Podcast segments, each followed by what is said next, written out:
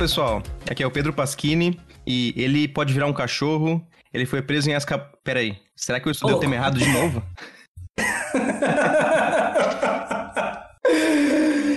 Cara, eu demorei pra perceber o que você estava falando.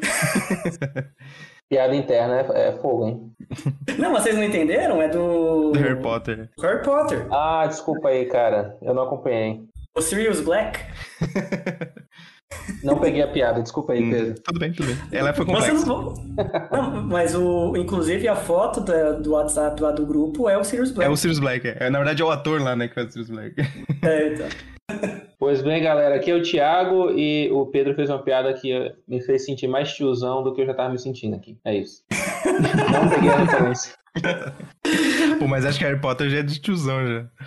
Porra, Não, Oh, eu, eu, me senti até jovem agora, porque. Mas assim, eu nunca li os livros do Harry Potter, eu só vi os filmes. O pior é que eu li até o terceiro, mas, nunca. Eu apaguei da memória. Ei, Tiagão, você é mais novo que eu, cara. Você tá mais tizão que eu. Ah, eu sou o único que tem filho aqui, eu, eu acho. Ah, então, é, é, é, tipo aquela música do Chaves, né? Você é jovem ainda, né? Deve ser. É, tipo, é, a gente tenta, né? Oi, pessoal, eu sou o Renan Picoretti e Why So Serious? Isso aí, isso aí. tá ótima. Adorei. Fala galera, beleza? Aqui é o César. Queria dizer que com o Sirius, quem sabe o Brasil começa a ver uma luz no fim do túnel. Nossa, cadê, cadê a bateria? tá. Ah, deixa pro editor, né? Deixa pro editor, tá bom. Ou quem não, sabe. Então bota uma bateriazinha. Quem sabe não ter um futuro brilhante também pode ser. Também, vai ter um futuro. Nossa! ótimo, tá... ótimo, gostei. Bem, gente, então como vocês perceberam, né? Hoje nós vamos falar de um grande orgulho que eu acho que o Brasil deve ter, que é o acelerador Sirius nosso, nosso gerador de luz síncroton. Nós vamos ver aqui, né, com os nossos convidados, o que é a tal da luz síncroton, quais são os seus usos, né, qual foi a trajetória dela aqui no Brasil e, e o que, que o Sirius vai ser capaz de fazer quando for inaugurado. Vamos quebrar essa simetria aqui em 3, 2, 1.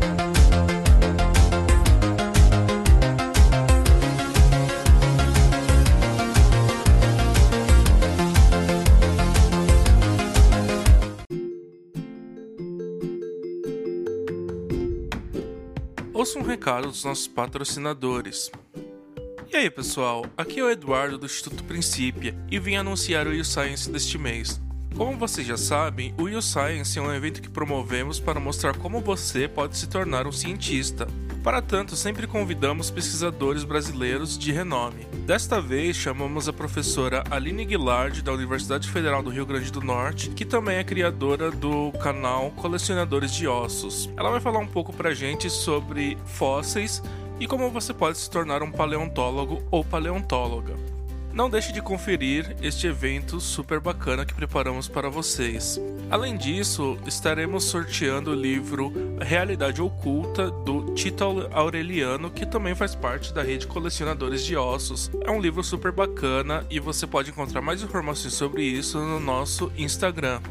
Espero que vocês estejam lá conosco neste evento e agora curtam esse episódio do Physicast, Princípia, aonde a ciência expande o mundo.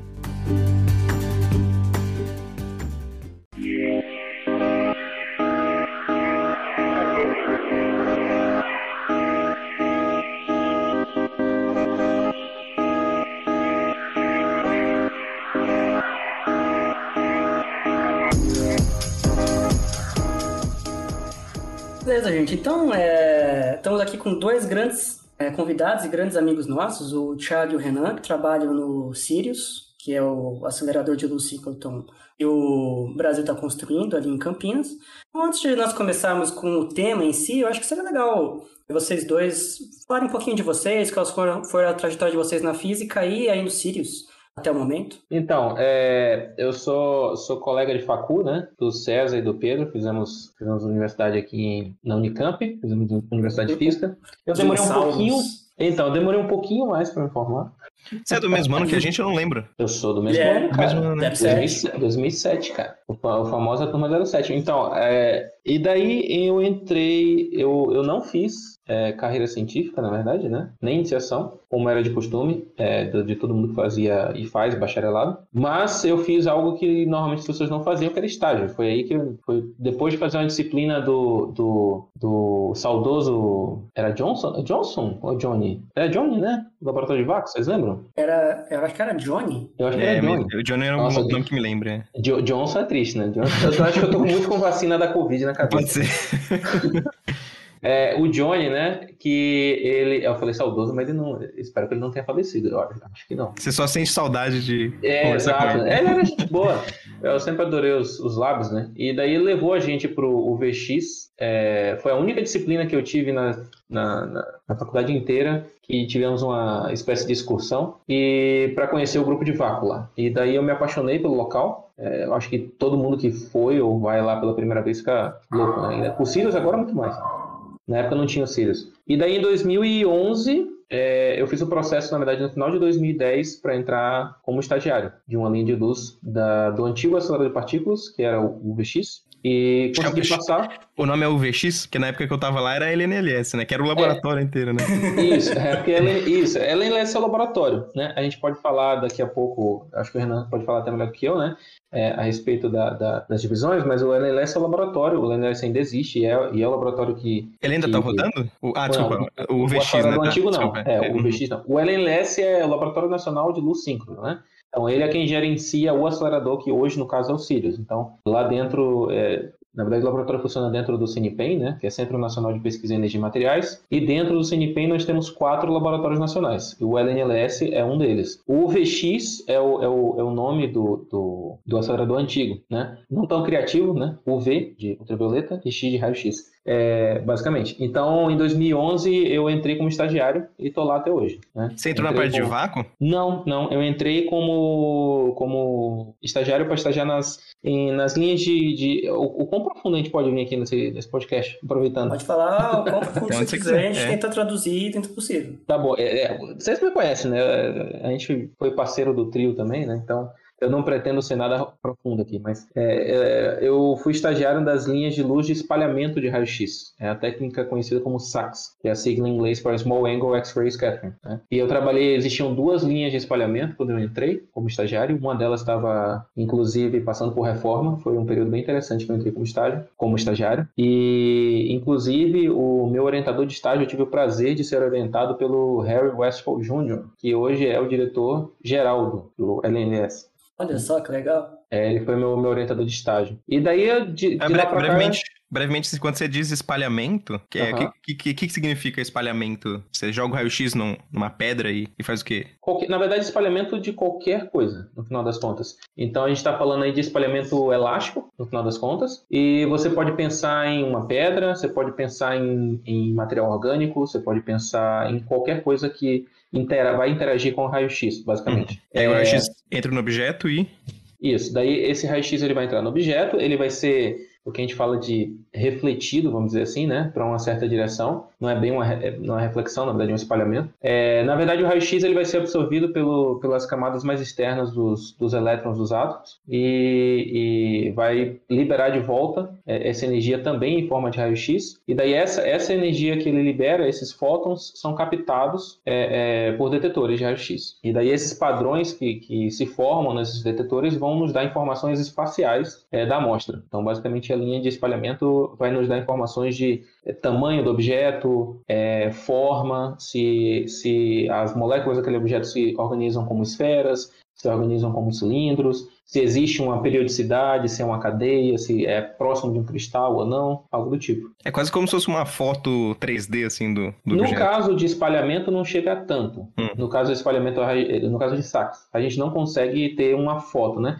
A gente consegue, na verdade, valores é, é, é, quantitativos. Então, por exemplo, se você tem lá é, um conjunto de nanopartículas, né, partículas do tamanho de, de dezenas ou até centenas de nanômetros, normalmente na- na, o que a gente fazia lá nas linhas era coisa de dezenas de nanômetros. É, você consegue informação, por exemplo, de qual é o raio de cada uma dessas partículas, quanto que é a dispersão, ou seja, quão fora estão é, em relação ao raio médio, né, todas aquelas partículas em, em porcentagem, é, e o quão concentrado está a solução, por exemplo. Uhum, é, é só, um, só um exemplo do que pode ser Sim. feito, né? Uhum. Mas basicamente o que acontece? Esse espalhamento vão. vão é porque é, a desvantagem do podcast é não termos imagens, né? É. Mas é, os padrões de, os padrões de, de, de espalhamento vão, vão nos dizer justamente. É, algumas vão nos dar algumas informações espaciais, mas de novo, a técnica de Sachs não nos dá imagens, a, né? elas nos dá nos dá esses parâmetros né, quantitativos. Então, é uma técnica que deve ser feita de forma complementar a técnicas de microscopia eletrônica, por exemplo. Justamente, por, por exemplo, porque digamos que você tem uma amostra e você fala assim, o Sachs vai te dizer que ali tem cilindros, mas é, você não vai conseguir dizer se são cilindros, quão perfeitos são esses cilindros, se tem rebarba de um lado ou do outro, por exemplo. Ele vai te falar assim: ah, você tem cilindros, esses cilindros são de 10 nanômetros de comprimento, por exemplo. Então, esse tipo de informação que você vai conseguir com o. Você também pode conseguir informações é, de, de periodicidade. Então, você pode ter uma estrutura lamelar, que a gente chama, que é como se fosse várias lâminas, né? Uma em cima da outra, por exemplo. E daí, quando o raio-x interage com essa amostra, vai dar um padrão mais parecido com um cristal, vamos dizer assim, tá entre algo totalmente desorganizado e, e o cristal. Não é nem um, um, padrão de difração perfeito, mas também é algo mais próximo. Também temos algumas informações de anisotropia. O que, que é isso? Anisotropia é quando você tem uma direção preferencial na amostra, né? Então, digamos que você tem uma amostra que ela está Imagina uma fibra, né? Uma fibra, ela é, as moléculas estão orientadas num certo sentido. Então, na hora que o raio-x interage com aquela amostra, é, você tem que as moléculas daquela, daquele material podem estar na horizontal ou na vertical, e isso vai ser é, é, mostrado para você no, no, padrão de espalhamento também. Então, esse tipo de informação dá para tirar em sacos também. Mas, de novo, é tudo quantitativo, tá, gente? Nada, nada como, como imagem, realmente. Imagem é o que a gente está tentando agora no Sirius. Mas tem algo que o, que o Sachs é, faz que, assim, uma informação que ele dê que você não pode obter por microscopia? Sim, é, na verdade essas informações quantitativas, principalmente do interior do material, né? Porque em geral, quando você vai para as microscopias eletrônicas, você tem informação de superfície, né? Então quando você tem, quando você tem o SACS, você consegue informação é, é, geral do material. Por exemplo, vou dar outro exemplo de tipo de material que se faz bastante lá, é, micelas. Micelas são vamos dizer assim, uma esfera dentro da outra, por exemplo. E você consegue determinar o tamanho de cada uma dessas esferas. Então, você pode imaginar que você tem uma, uma micela, é, imagina como se fosse uma capinha celular, né? É, onde você tem a parte interna, a parte externa e o meio dela preenchido ali. Então você consegue determinar esse tipo de coisa por sax também. E, e, e, e quando eu falo quantitativo, é quando você realmente vai fazer um, um ajuste de curva, né? Então você vai pegar esse padrão de interferência de espalhamento e você vai fazer um ajuste de curva de acordo com o que você está vendo e de acordo com o que você sabe da amostra previamente também. E, idealmente é importante que você tenha informação, por isso que eu falo que é uma técnica complementar, né? A microscopia. Idealmente é importante que você saiba o que é a sua amostra, né? Se é uma esfera, se está mais próxima de um bastão, o que, que é exatamente. E aí você, a partir das informações de saque, você consegue tirar é, quanti, é, quantidades mesmo, né? Com, com erro, com dispersão é, e tudo mais. Mas então, eu estagiei é, de, no período de 2011, fui efetivado como técnico, porque na, naquele momento eu não tinha ainda terminado a, a graduação, e aí segui nessas linhas até. É, houveram diversas mudanças né, ao longo do caminho, e hoje eu trabalho é, é, como um dos analistas de desenvolvimento tecnológico da linha KTRT, que é uma das novas linhas do, do Sirius. E nessa linha a gente vai estar é, tá focado em outros tipos de experimentos. Também vamos ser capazes de fazer saques, mas o foco da linha é difração coerente. A difração é, coerente vai, aí sim, Pedrinho, vai nos dar imagens. A ideia é que a gente tenha imagens 3D com resolução de poucos nanômetros. Mas basicamente é isso. Então hoje eu trabalho na linha de luz KTRT, tá? Como, como eu não trabalho de novo em todo todo o meu trajeto no Sirius e na, no LNLS em si, é, eu não trabalhei com a pesquisa diretamente, né? Eu sempre estava trabalhando na parte técnica, vamos dizer assim. Que o que que um, o que que uma pessoa como eu faz lá dentro na prática? A gente faz é, dá, suporte ao usuário, né, em questão de uso da linha, a gente faz manutenção dos equipamentos da linha e a gente faz melhorias. É, é, é que nem aquele filme do Iron Man lá, que o, o, acelerador do Iron Man tava meio desbalanceado, ele botava um escudo embaixo assim, aí alinhava o acelerador. É, mais ou menos é. isso? Não, não, não com tantos efeitos especiais, mas sim. apesar, que, apesar que esse tipo de gambiarra é com a gente. É mesmo? Na hora do aperto, a gente vai lá e faz o que a gente precisa para ter o resultado. Mas, mas sim, é, é, mais ou menos por aí. A gente vai mexer em equipamentos e mais para frente, quando a gente for falar mais em detalhes, eu, eu posso destrinchar um pouco mais a, a respeito disso. Mas só para deixar claro que, assim, eu vou tentar falar o, o melhor que eu puder a respeito de, de ciência feita, né? Apesar de eu nunca ter trabalhado com a ciência diretamente lá dentro. A ciência quer dizer pesquisa, né? Isso, exatamente, então, pesquisa, exatamente. Por ciência você está trabalhando todo santo dia lá. Né? É, quando eu digo diretamente porque eu não estou pesquisando, né? É, hum. Eu, eu, eu, estou garantindo, é, é, vamos dizer assim, garantido é muito forte, né? Mas eu estou tentando garantir que os pesquisadores que tenham acesso à, à, linha de luz, eles possam realizar a sua pesquisa. É isso. Legal. Renan, você quer se apresentar, falar da sua trajetória é, na ciência e dentro do Sirius? É, meu nome é Renan Picoretti. Nesse rolê da, da, da, do nepotismo com relação aos, aos, apresentadores do podcast, eu fui, fui colega de, de pós-graduação é, do Pedro e do, do César. A gente fazia parte do, do, do mesmo grupo de pesquisa em, em neutrinos, na Unicamp. Dividimos sala. O Pedro e o Renan dividiam sala. Eu trabalho no CNPEM, Centro Nacional de Pesquisa em Energia e Materiais, desde 2015. Foi quando acabou minha bolsa do doutorado. Eu tive que achar um sustento. Então, eu, eu consegui... É, é, é, é eu trabalho no CNPEM como, como analista de comunicação, eu trabalho no departamento de comunicação é o departamento responsável pela interação é, é, é, do CNPEM com o público externo, seja o, o, a sociedade de forma geral, seja a imprensa, seja é, é, é, o poder público. Né? Então, faz parte da, das funções da nossa equipe essa, essa interação dos pesquisadores, da, do centro dos pesquisadores com a sociedade. Então, você, você trabalha na parte, de, na parte de divulgação, relações públicas, comunicação com a imprensa, esse tipo de coisa. Você é tipo um Instagrammer, assim, do. Você bota, bota foto do Sirius na praia, do, do CNP. né? Ou não, não tem, tem a parte de mídias sociais? Isso. É... É, essa é uma das atribuições do pessoal da comunicação. Eu, eu, normalmente eu não trabalho diretamente ah, com as redes sociais. Uhum. Mas quando precisa, eu também faço.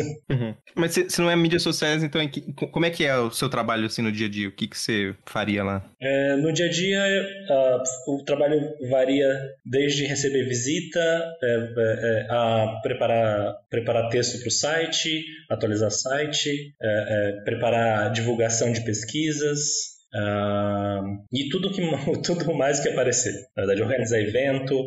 Esse, esse evento que o Thiago participou, que chamou ele pro, pro Sirius no final dos contos, seria mais ou menos um evento desse tipo aí, que você, de visita no Sirius. Isso. Isso, seria uma, uma coisa organizada com a comunicação também. Você trabalhava com neutrinos antes, né, Renan, antes de você entrar no Sirius? Sim. O... Isso daí te ajudou de alguma maneira? Tem alguma relação de neutrinos com Sirius? Só curiosidade. Absolutamente nenhuma. o, máximo, o máximo de relação que teve foi o, o, o Ettore, um dos professores da, da, da, da Unicamp, ele, foi, ele utilizou o acelerador antigo, o VX, para desenvolver o material que vai no detector do Dune. Ah, que legal. Hum... Pedro, você não trabalhou com alguma coisa, alguma coisa também de neutrinos com os Sirius? Não, não. No Singleton, né? não. não, o que aconteceu assim, durante a minha primeira iniciação científica, eu trabalhei no Sirius. Na verdade, na época que só tinha o. o esqueci o nome dele. VSX. O VX. VX. O VX, isso. É, na, na ultravioleta e raio-x. Isso, exato, exato. É, na época que tinha só o UVX, e aí eles estavam começando a projetar o Sirius, né? Aí, embora é só iniciação científica, o que eu estava tentando fazer era ver qual eram as melhores configurações de, de ímãs para otimizar alguns parâmetros do Sirius. Caramba, Pedro, eu não fiquei sabendo disso não, cara. Onde, uhum. qual, qual grupo você trabalhou? É, ah, de física de aceleradores. Eu, a minha orientadora era ah, a Liu. Tá. A Liu, sim, sim, é. tá ligado.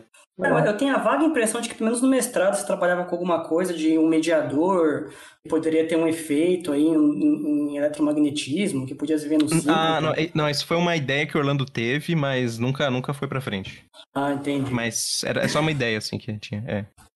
Gente, então podemos seguir em frente. É, vocês gostariam de dizer, assim, grosso modo, o que é o Sirius, para quem não conhece, o que, que, ele se propõe a fazer, enfim. Talvez, talvez melhor explicar o, o que, que é o, o CNPEM, né, em geral. E, e aí, focar, porque o, o CNPEM é o, é o centro que tem várias coisas de pesquisa, né? Isso. O, o CNPEM é o Centro Nacional de Pesquisa em Energia e Materiais. É, ele é uma, o CNPEM é uma organização social, uma OS, sob contrato com o Ministério de Ciência, Tecnologia e Inovações para gerir esse complexo de laboratórios nacionais que a gente chama. Então são quatro laboratórios nacionais, o Laboratório Nacional de Luz Síncron, que inclusive deu origem ao campus do CNPEM, o Laboratório Nacional de Biociências, o Laboratório Nacional de Nanotecnologia e o Laboratório Nacional de Biorenováveis. Esses quatro laboratórios, eles formam o, o, esse campus que a gente chama de CNPEM. E o Sirius é um dos uh, uh, uh, equipamentos, digamos assim, presentes no, no, no, CNPEM. Uma das principais funções do CNPEM é, é ter é, laboratórios, equipamentos abertos para a comunidade científica de todo o país e, e do mundo. Então, pesquisadores que é, não tenham, por exemplo, determinado, não tenham determinado equipamento é, em, seu, em suas instituições de origem, eles podem submeter propostas de pesquisa e vir ao CNPEM utilizar o, os equipamentos que nós temos. Né? No caso do, da fonte de luz síncron, no caso é, é do, do, do, equipamento do Laboratório Nacional de Luz Síncron, depois a gente pode explicar exatamente o que é, é são equipamentos que tem em poucos lugares do mundo. Né? Que é então, difícil construir um super acelerador, né? Isso, em cada país isso não, isso, é. isso, isso não acontece. Então, o, um equipamento como esse traz pesquisadores é, não só do, do, Brasil, não só do próprio país em que esse, esse equipamento está, como pesquisadores dos países vizinhos uhum. e até países não tão vizinhos assim. Uhum. É, se, se se eu estiver errado, mas o, o, o, só tem três no hemisfério sul, né? E um deles já tá desativado, que é o próprio UVX, né? Aí acho que tem um na Austrália e tem o Sirius que tá quase pronto aí. É isso? Isso. No hemisfério sul a gente tem desse, dessa, dessa, desse tipo de acelerador de partículas, né? Para produção de síncron. A gente tem o, teve o UVX, que foi o, o primeiro acelerador do tipo brasileiro, o primeiro da, da, da do, do hemisfério sul e até o, o, a sua a sua, a, a, o seu fechamento único da América Latina. Em 2000 e alguma coisa, não vou me recordar agora o ano, a Austrália construiu um, o que fez o VX deixar de ser o único do hemisfério sul, e agora o Sirius é, é, deve entrar em, em, em operação, é, que bom, que já, já tem uma das estações em operação e deve entrar com outras estações em operação em breve. Ele veio como o, o, o, o sucessor do VX e é o, o, o, o, um de dois no hemisfério sul, mas é de uma geração mais avançada do que, do que o australiano. Né? E no, no panorama geral do mundo, é, outros dois Synchrons em operação atualmente, eles têm, eles são da classe de é, é, é, é da, da, geração, né, como a gente chama, do, do Sirius. Então, apenas outros dois no mundo têm a, a mesma, tecnologia. a mesma Eu achava que era só um. O mesmo nível tecnológico, tecnológico do Sirius. Eu achava que só era o sueco que tinha estava na mesma geração. Qual que é o Isso. outro? No meio do caminho, o, o, o síncron europeu, chamado ESRF, ele fez o upgrade na nossa frente e entrou em operação. Hum. Olha que sacanas. Então, você... Fura fila. Exato.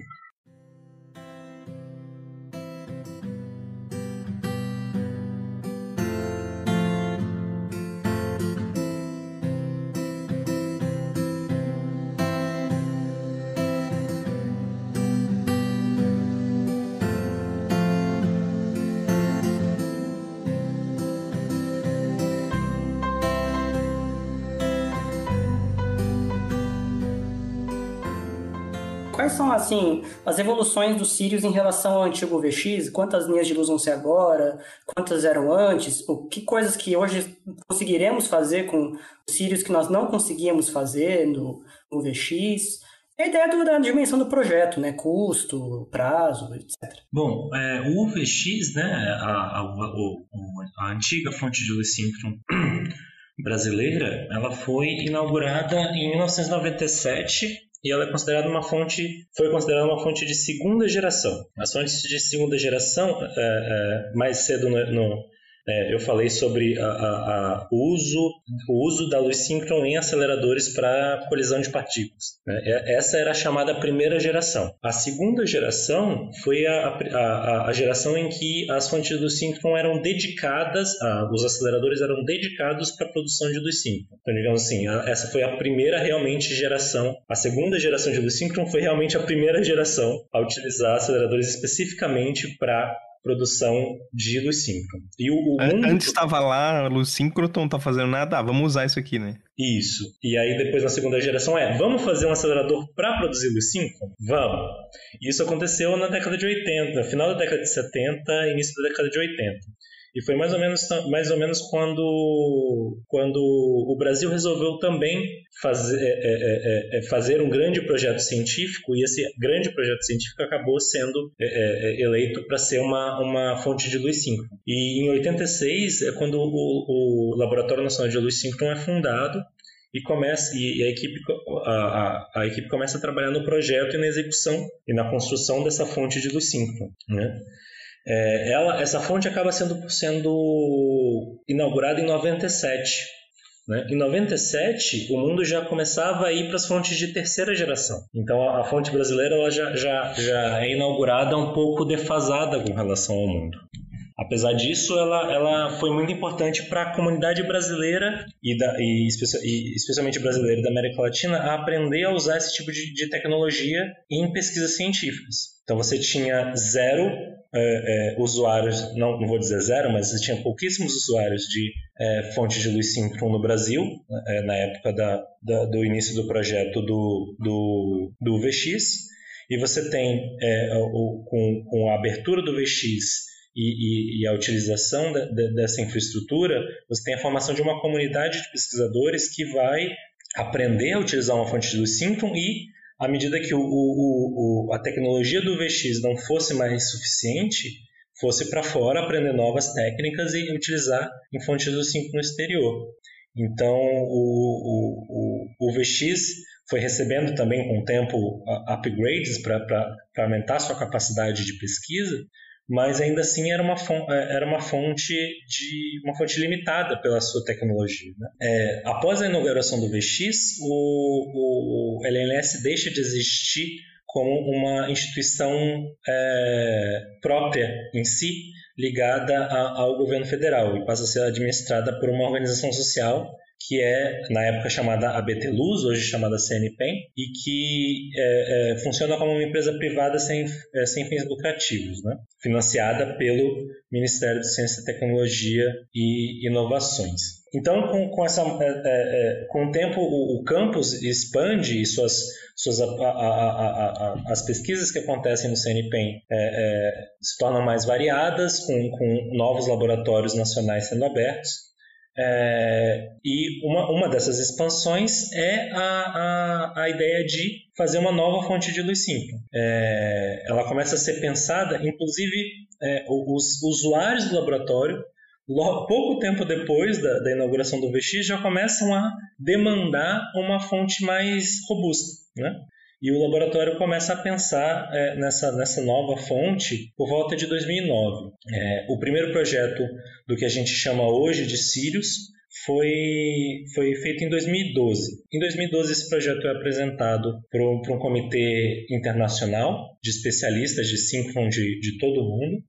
E, e ele, esse comitê fala basicamente o seguinte: olha, tá ótimo esse projeto, mas para o que o mundo tem hoje. Seria muito interessante se vocês, vocês fizessem um projeto de um síncron para o futuro. Né? O laboratório aceitou esse desafio e refez o projeto Sirius para que ele fosse o, um, um, um para que ele tivesse características que lançar que, que é, é, é, para que ele tivesse características para um, síncron do futuro, que na época nem existia esse nome ainda, que eram os que eram síncrons de quarta geração. Então, na época, apenas o, o, o, o, o Synchron Max 4 na, na Suécia e os Sirius é, é, estavam, é, eram considerados como essa quarta geração. E esse projeto Sirius de quarta geração foi o que foi é, é, que vem sendo é, executado desde desde 2014, quando começou o, o, a construção com a terraplanagem do terreno. Né? E, e hoje o mundo, né, os, os, os as fontes do Simpson ao redor do mundo, buscam o, a atualização da tecnologia para alcançar as propriedades que correspondem a essa quarta geração. Né? Comparar, aí, voltando com essa perspectiva histórica, eu volto na pergunta do, do, do César, para dizer que a, a, a, as capacidades dos Sirius comparada com, com, com o VX é, é, é, não, não, não tem nem como comparar direito o quão, o melhor, né? Então você tem a, a, a, mas basicamente você tem a produção de uma, de uma luz síncrona muito, muito mais intensa que vai permitir que é, é, experimentos sejam feitos muito mais rápido, muito mais rapidamente, que sejam feitas a, análises com muito mais detalhe e que você consiga a, realizar novas técnicas que eram antes impossíveis no Brasil e que em alguns casos elas não aconteceram, elas não existem ainda no mundo. Né? Técnicas possíveis nessas fontes de, de quarta geração que não são possíveis é, é, é, ou que não foram realizadas em todo o seu potencial é, em outras fontes do mundo. Um, um desses casos é, é provavelmente o caso da, da, da, da, análise por difração coerente da linha do, do Tiago, da linha na qual o Tiago trabalha. Quantas linhas de luz vão ter, ter terá o Sirius em comparação com o antigo VX? É, o VX é, ele, ele tinha é, é, ele, é um, ele é um síncrono de cerca de, de 100 metros de circunferência e ele tinha capacidade para mais ou menos 20 linhas de luz, né, da, da, ordem de 20 linhas de luz. E, e o, o, o Sirius ele, ele é um síncrono de 500 metros de circunferência e ele vai ter capacidade para 38 linhas de luz. Mais, mais usuários ao mesmo tempo, né? Exato. É, é, não só dobrou, como as, as linhas vão ser mais rápidas, né? as análises vão ser mais rápidas. Então, você, então é, essa, essa conta é mais que dobra a capacidade do, do, de, de, de apoio ao, a esses usuários do, do laboratório. Né? O, o, o 38 é quando o Sirius estiver completo, né? Cheio. O, o que a gente chama de o projeto Sirius, que é, é, é, é que começa com a construção e vai até a entrega de 14 linhas de luz. Né? Perdão, começa com a construção, a entrega do prédio, a entrega dos aceleradores de partículas e a entrega de 14 linhas de luz para a comunidade científica. Né? Atualmente a gente tem em operação é, uma linha de luz, é, que está nessa fase de comissionamento científico, em que usuários experientes em linhas de luz vêm até o laboratório utilizar num, num, num, num, esquema de teste dos equipamentos e dos procedimentos e da capacidade da linha de luz. E em breve a gente deve ter outras linhas de luz abertas nesse, nesse, nessa modalidade e à medida que as luz passam por essa modalidade de comissionamento científico, elas vão depois passar para submissão aberta de propostas por pesquisadores de, de todo o Brasil e do mundo. É como se fosse uma fase de testes no momento. Isso, então no momento é uma fase de teste, só que é uma fase de teste já com pessoas externas. É uma versão beta, tipo um jogo beta, assim. É, é exato. Era isso que dizer que além de fase de teste, tem uma fase de ajustes também, né? Mas uma coisa interessante que eu acho que, é, eu acho que alguém pontuou aí, não sei se o Pedro ou o Renan, é, isso é uma coisa bem interessante de se falar. Um, um acelerador do tipo do Sirius, até mesmo do VX, tem uma característica muito boa no sentido de que todas as estações podem rodar ao mesmo tempo sem que uma interfira na outra, né? E aí você pode ter diversas técnicas rodando ao mesmo tempo também. É, isso é algo bem interessante. Você tem uma única máquina, que é o acelerador, atendendo vários pesquisadores ao mesmo tempo.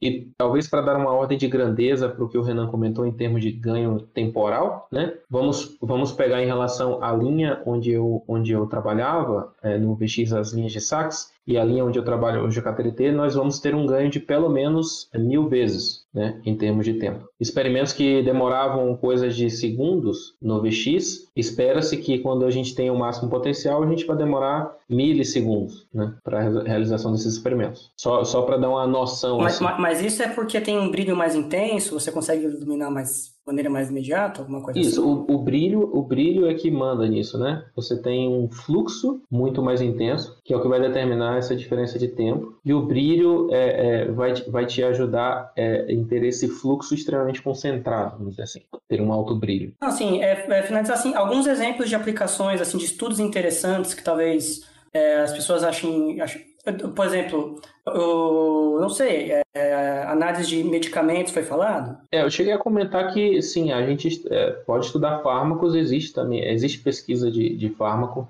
Eu sei de, de, de algumas pesquisas voltadas, por exemplo, para é, de nanopartículas, é, que são voltadas para estudar como que alguns fármacos, se não me, se não me engano, é, fármacos para tratamento de câncer, como que eles podem atuar melhor nas células cancerígenas, por exemplo. É, o uso dessas nanopartículas é como, eu não sei o termo técnico, mas basicamente como, como entregadores do fármaco dentro da, da, da, da, célula doente, por exemplo. É importante deixar claro que a, a fonte de Lucifero é uma ferramenta, e é uma ferramenta que permite a análise de, de todo tipo de material orgânico e inorgânico. E esse, essa análise de materiais orgânicos e inorgânicos podem ter aplicação em praticamente todas as áreas do conhecimento. Então você vai, você vai poder analisar materiais, é, é, moléculas que vão ser usadas como medicamentos, você vai poder analisar a interação de dessas moléculas com moléculas do nosso organismo, você vai poder analisar como que, que, materiais para entregar essas moléculas diretamente para o alvo dela dentro do nosso organismo, e você vai poder investigar as consequências de, da ação dessa molécula no organismo, no caso da, de, de fármacos. Mas eu posso, eu posso dizer você vai poder analisar é, é, materiais para dispositivos eletrônicos, você vai poder analisar materiais para é, é, armazenamento de energia, para produção de energia, seja solar, seja biocombustíveis. Você vai poder analisar rochas em que o petróleo está, está abrigado para poder extrair o petróleo com mais eficiência. Você vai poder analisar é, é, ambientes em que você formas de é, remediar poluição ambiental, seja em aquífero, seja no solo, seja no ar. Você pode analisar uma infinidade de, de, de, de, materiais com uma infinidade de aplicações. Inclusive aplicações que a gente normalmente não vai pensar. Por exemplo, eu consigo analisar materiais de sítios arqueológicos para descobrir a origem, da, da, da a, a origem daquele material. Eu posso investigar é, é, componentes de tinta de, de, de, de pinturas antigas para verificar a autenticidade ou para verificar uma forma de restaurar, para obter exatamente a mesma, o mesmo material para o restauro. Um equipamento como uma fonte de luz 5, ela beneficia todas as áreas da ciência.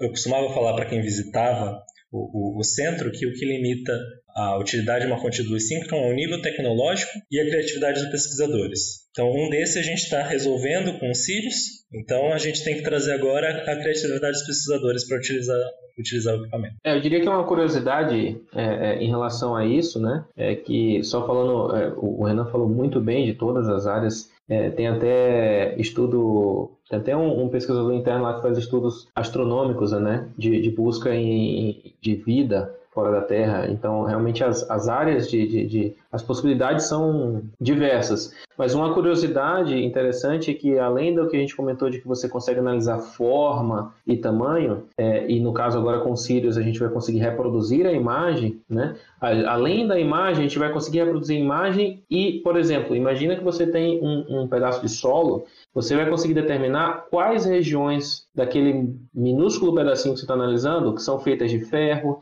quais regiões são feitas de manganês. Então você consegue determinar também o tipo de material e como ele está distribuído ali dentro. Né? Então, por isso que esse tipo de ferramenta beneficia tantas áreas. Né? Basicamente, você é, é aquilo que eu tinha comentado no início, é um baita microscópio super potente que vai estar a serviço da comunidade científica de diversas áreas. O Sirius foi usado até para mapear a proteína da Covid lá no... Eu, exatamente, eu ia citar esse, esse caso também. É, saiu o primeiro resultado da primeira linha, que o Renan até comentou que já está aceitando usuários internos é, desse estudo. Eles conseguiram caracterizar uma proteína importante da Covid. É, se, não, se não me engano, aí, bem, aí está nas notícias, né? mas se não me engano, era uma proteína é, é, específica é, no, que, que, o vírus usaria para infectar a célula, alguma coisa É, tipo. aquela proteína spike? Isso, isso, eu acho que é ela mesmo. Proteína S. Se não me engano é outra. É. Outra. É, é, eu posso estar falando besteira de ser da Spike, mas eu acho que é a, é a proteína que está relacionada com como ela consegue entrar nas, nas células, eu acho. Mas é uma aplicação realmente super recente de um problema que a gente está vivendo agora, né? É, e você entender bem isso, você facilita a produção de, de vacinas ou qualquer coisa que ataque essas proteínas, né? Nesse caso específico. Ou fármacos também, né? Ou fármacos.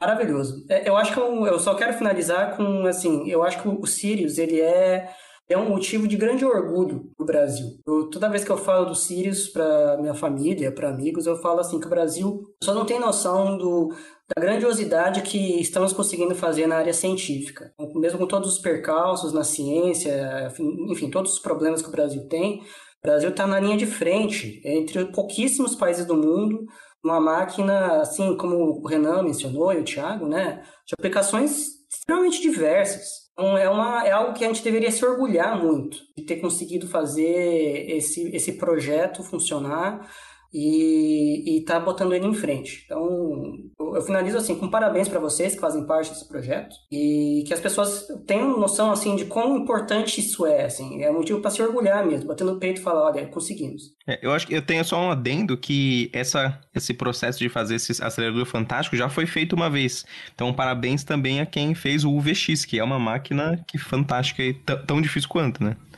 Inclusive, a, a, a, a, criação do UVX é o que é o que torna possível né, o, o acumular o know-how necessário para construir uma máquina como o Sirius, posteriormente. Começou com uma equipe assim pequena, né, alguns cientistas assim quase idealistas, né, de trazer essa tecnologia para o Brasil, pesquisar, foram lá para o exterior estudar o assunto, viabilizaram o VX, o VX viabilizou a formação de mão de obra e viabilizou a, a expansão para o Sirius. Então é, é, uma história muito bonita. A, do Sirius. E é por isso também que é importante o investimento contínuo na ciência, né? Se você deixa de investir em ciência, você perde, você não perde o hoje, você perde daqui 10, 20 anos. E às vezes é, é um experimento que nem esse aí, que é décadas, né, para você fazer o experimento. É, não adianta um ano só. E, ah, e, e, e décadas do experimento e para você formar um de obra. Então, se o cara, você levou 20 anos para formar o cara, aí você descontinua o projeto, sei lá, para de financiar.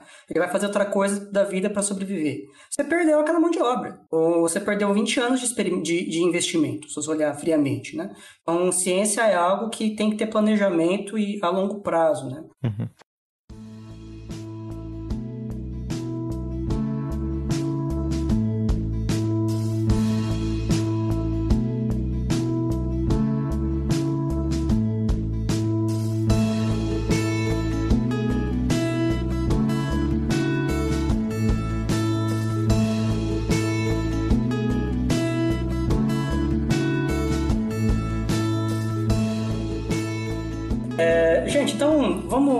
Perguntar, né? O, o, Cir, o Cirrus é um, é, um, é um laboratório, né? Um acelerador que gera luz síncrotron. Então, talvez fosse o caso de eu explicar para os ouvintes o que é um acelerador e o que, que é essa tal de luz síncrotron, né? E quais são os possíveis usos dela. E qual que é a diferença? Porque tem acelerador, tem a, a TV de tubo que a gente falou naquele episódio sobre aceleradores, é um acelerador, né? É, então, se você e, quer um, um, acelerador com sérias restrições orçamentárias, você tem a sua televisão de tubo aí em casa. Isso. Que provavelmente a maioria dos ouvintes nem lembra mais, ou nunca viram.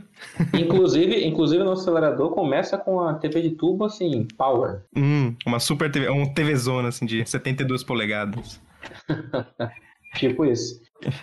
É, então, basicamente, existem dois tipos de aceleradores, né? Existem os aceleradores é, de colisão, que inclusive é o mais famosão, o LHC, né? Que eu imagino que vocês já devam ter falado bastante no podcast, é, que eles, eles são feitos para colisão de partículas, né? E para estudos desse tipo de fenômeno. Não é o caso do nosso acelerador, né? No caso do nosso acelerador, são elétrons que são acelerados para geração de radiação. E a essa radiação nós damos o nome de luz síncrotron, né? Então, basicamente, é, aí desculpem de novo o tanto que vocês já falaram sobre N tópicos nos episódios anteriores, mas imaginem que é, se você tem os elétrons é, é, é, em movimento, né, toda vez que eles são acelerados, eles vão gerar radiação. E no nosso caso de um acelerador, é, imaginem que é como se fosse um círculo, né, mas no final das contas não é, um polígono de muitos lados, no caso dos.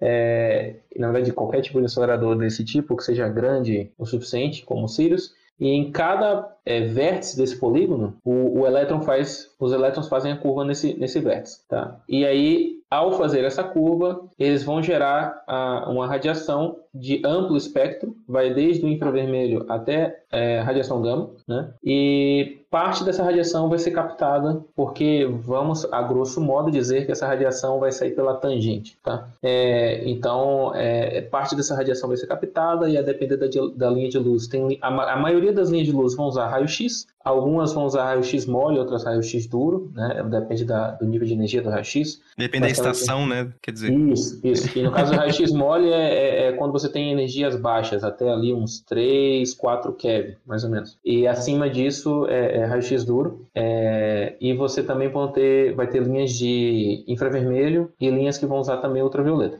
Né? Então, a luz síncrona é gerada dessa maneira. Então, esse é o tipo de acelerador que é o, o, o acelerador Sirius, né? E todos os outros aceleradores que o Renan comentou também, é, é, desse da Austrália que foi feito, o SRF, que é o europeu, o sueco, que é o Max 4, que o, que o César citou também, tá? Todos eles são desse tipo. E o, o que é curioso é o síncrotron, porque existe uma série de parâmetros que você tem que coordenar, né?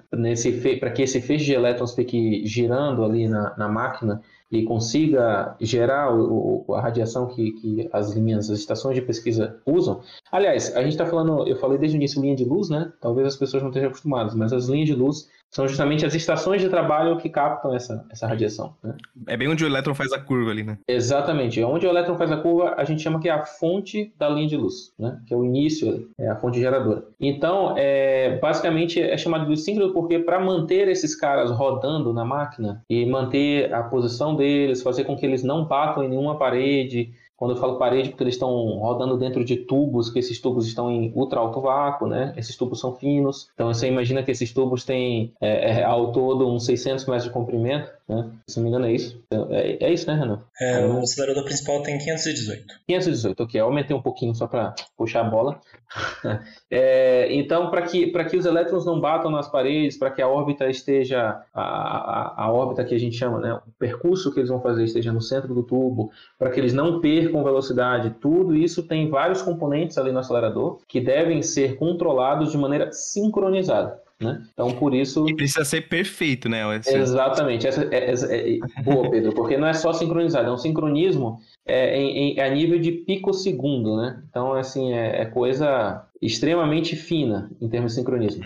Eu lembro quando eu estava aí, o pessoal estava falando assim que a estabilidade da órbita do, dos elétrons é tão grande que o elétron está quase na velocidade da luz, né? Então ele está girando ali, sei lá, 500 metros. Quantas vezes que o elétron dá uma volta em um segundo, né? É um monte. São em torno de 580 mil voltas por segundo. É, 500, então, é um número gigantesco, né? E aí a pessoa, alguém tinha comentado assim comigo, ah, a estabilidade que o elétron precisa ter é maior do que a estabilidade da órbita da Terra com o Sol, que tem aí, sei lá, 4 bilhões de anos, no mínimo, rodando. Então, é uma estabilidade fantástica, né? Sim, sem sombra de dúvida. E, e, e, assim, além da estabilidade, né, você tem que pensar que você tem que ter essa estabilidade enquanto ele está girando, enquanto você tem que dar uns tapinhas nos elétrons para que eles. Porque assim, a gente tem que lembrar, por conservação de energia, né? Toda vez que os elétrons geram essa radiação, eles perdem um pouco de energia a energia que eles estão, a energia cinética, né? Então eles vão perder um pouco de velocidade. Então a cada, a cada volta você tem que dar uma série de tapinhas e ainda assim mantendo é, essa estabilidade toda que o Pedro comentou. Né? Uhum. E só uma curiosidade para os ouvintes, né? Para quem está no ensino médio talvez esteja vendo isso, né? falou que quando uma partícula carregada é acelerada, ela emite radiação. E acelerar inclui também mudar de direção. Por isso que ele está falando aqui que quando o elétron faz a curva, acelerar não é só ficar mais rápido. Acelerar é também mudar por que lado você está andando. Então, os elétrons, quando eles mudam de lado, eles emitem essa radiação e, na rota que ele estava anteriormente, né? E aí, eles, aí o pessoal bota um detetor nessa área para analisar, usar essa luz para analisar algum material. Ó, curiosidades para. É, é, e a maneira que acontece isso é que nem você vê no ensino médio mesmo, né? Tem o, o dipolo, que é o ímã que faz o elétron fazer a curva, é um, é um como se fosse um campo magnético para cima, apontando para cima, por exemplo. Para cima, mas pode ser para baixo, né? E aí se o elétron tá passando perpendicularmente, né? É, um, um campo magnético perpendicular ao, à velocidade do elétron vai fazer ele ir para dentro ou para fora, né? Então, dependendo de se o elétron tá muito rápido, ele pode ir mais para dentro, se ele estiver muito devagar, ele vai para fora, esse é meio que faz ele fazer a curva certinho, né? Eu acho que vale ressaltar da, da, da fala do Thiago, ele comparou os colisores com os aceleradores colisores com os aceleradores para produção de luz síncrona. Em ambos os casos, os, os aceleradores são síncronos, são aceleradores do tipo síncrono.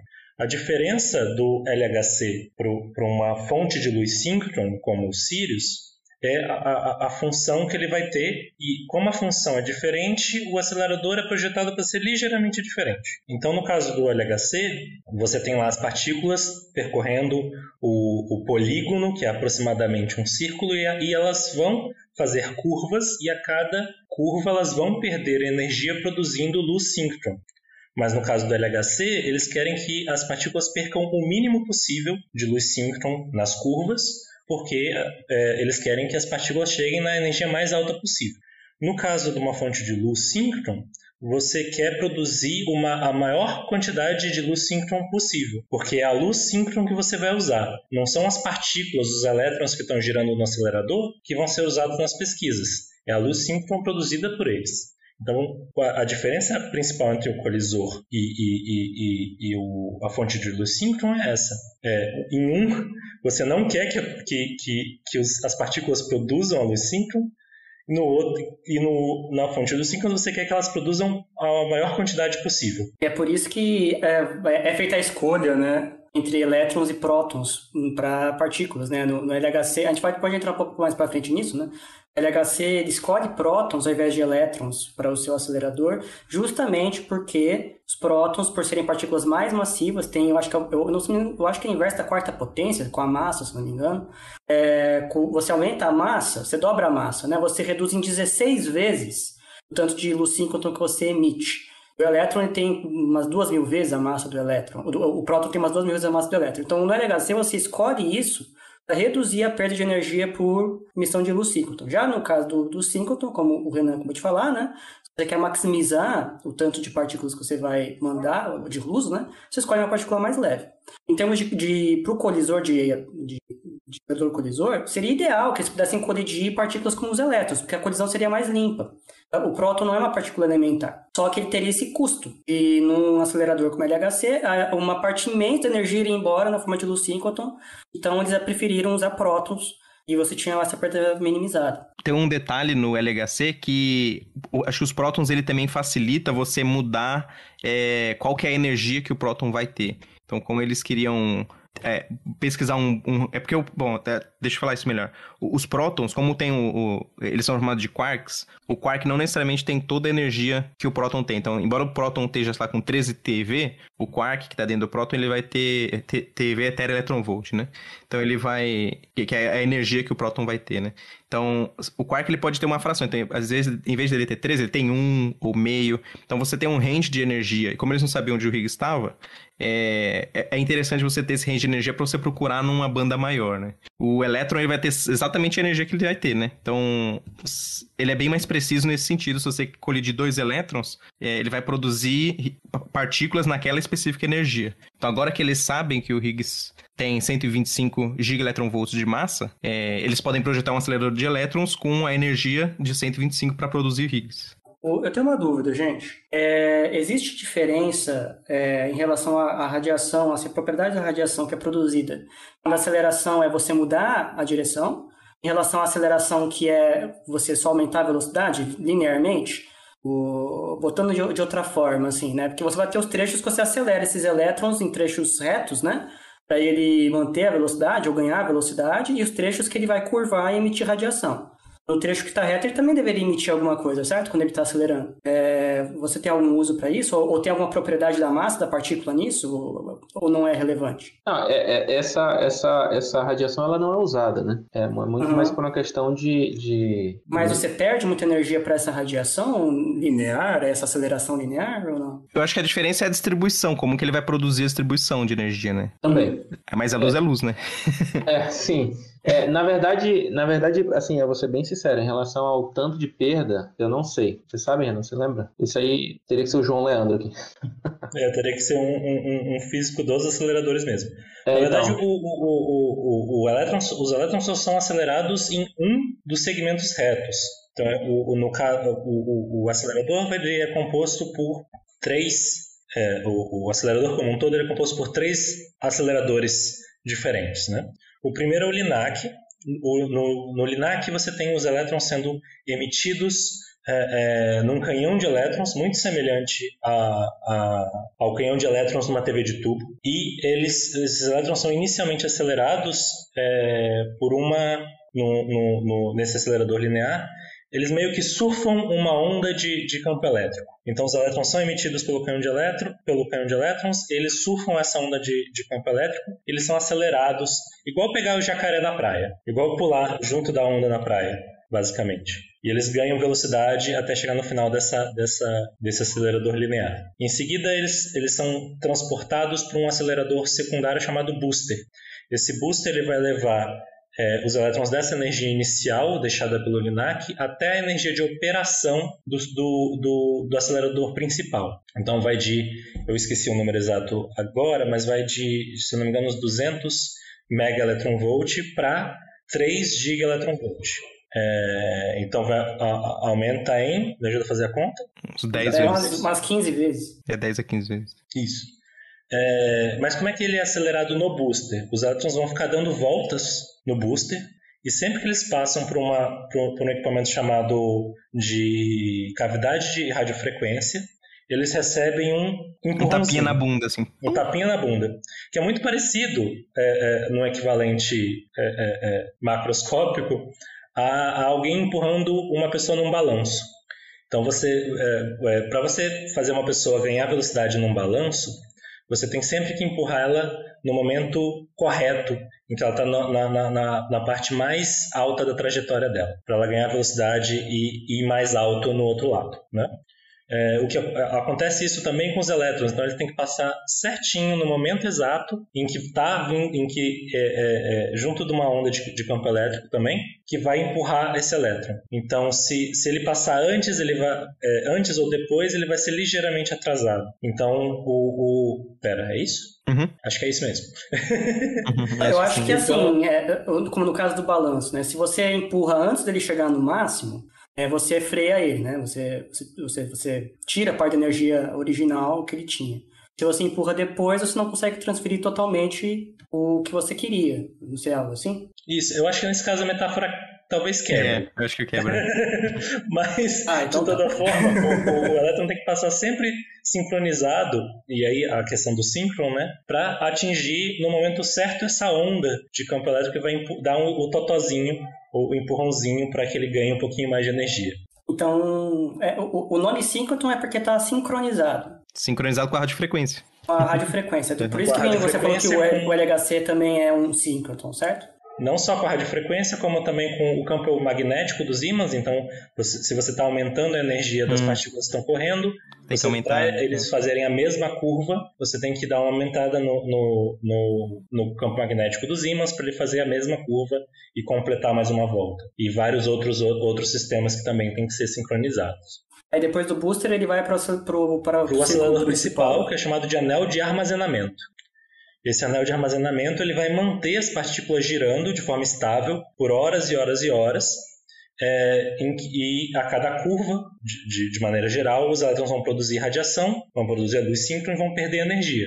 Então, a cada volta também você tem que dar um outro empurrãozinho no anel de armazenamento também para os elétrons continuarem é, é, para repor essa energia perdida na forma de, de da luz síncrona. Então, em vez de. Seria errado, em vez de chamar de acelerador 5, então chamar de acelerador totozinho. totozinho. Os vários pegar, totozinhos né? que as partículas é que... ganham. como é que você colocaria em inglês esse nome? The Totozinhos Radiation. Little Toto. Accelerator. É, então.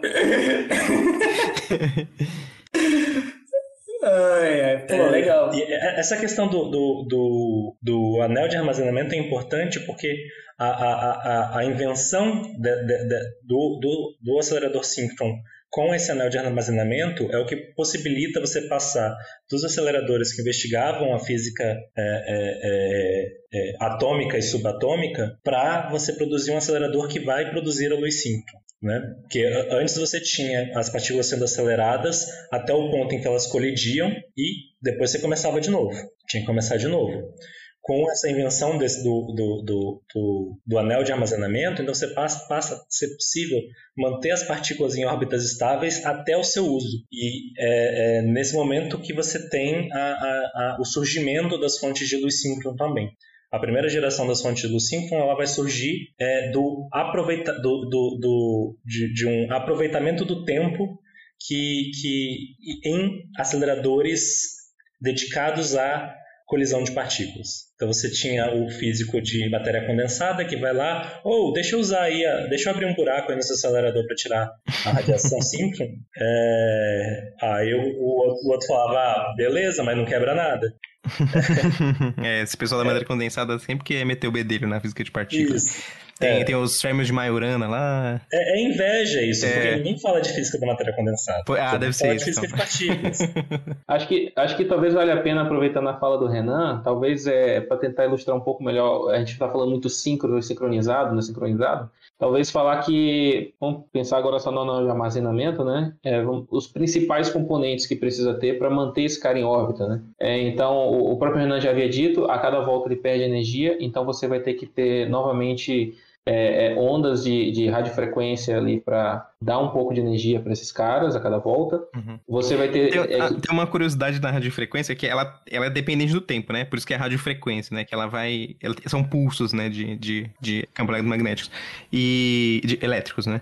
E, e, é interessante que, assim, imagina, por exemplo, um capacitor, né? Então você tem, tem uma, uma placa com cargas positivas, uma placa com cargas negativas, aí você põe um elétron ali no meio ele vai acelerar. Então por que, você não usa um campo magnético constante com capacitor? Você precisa fazer a volta, né? Quando você faz a volta, tem uma. É, a, a, o, o campo elétrico ele ele é um campo conservativo. Então, se você faz uma volta fechada, ele volta e, e é conservada a energia do elétron. Então, você não consegue fazer uma volta e dar energia para o elétron. Então, você tem que ter essa variação no tempo para ele deixar de ser conservativo e dar a energia para o elétron, mesmo fazendo uma volta inteira. Muito, muito pertinente o comentário. é, então, é, legal. É, além da, além da, da, da, das cavidades de radiofrequência, né, para dar esse porrãozinho, no, no, anel de armazenamento você vai ter também, como o próprio Pedro já citou, os dipolos, que são os caras que vão ser responsáveis pela curva do elétron. Né? É, vão ter alguns outros dispositivos em relação a, a isso para a entrada de, de, de, radiação na linha, mas para deixar de forma mais simplificada, pensa nos dipolos. Então a gente tem a radiofrequência, os dipolos, nós vamos ter também sistema de diagnóstico e, e, e feedback, né, que vai ser para medir todo esse cara, né, a posição Imagina que o feixe está dentro do tubo, né? Então você vai ter a posição XY dele em relação ao centro do tubo, né? Imagina pega uma seção transversal desse tubo. Idealmente ele tem que estar no centro, né, o tempo inteiro.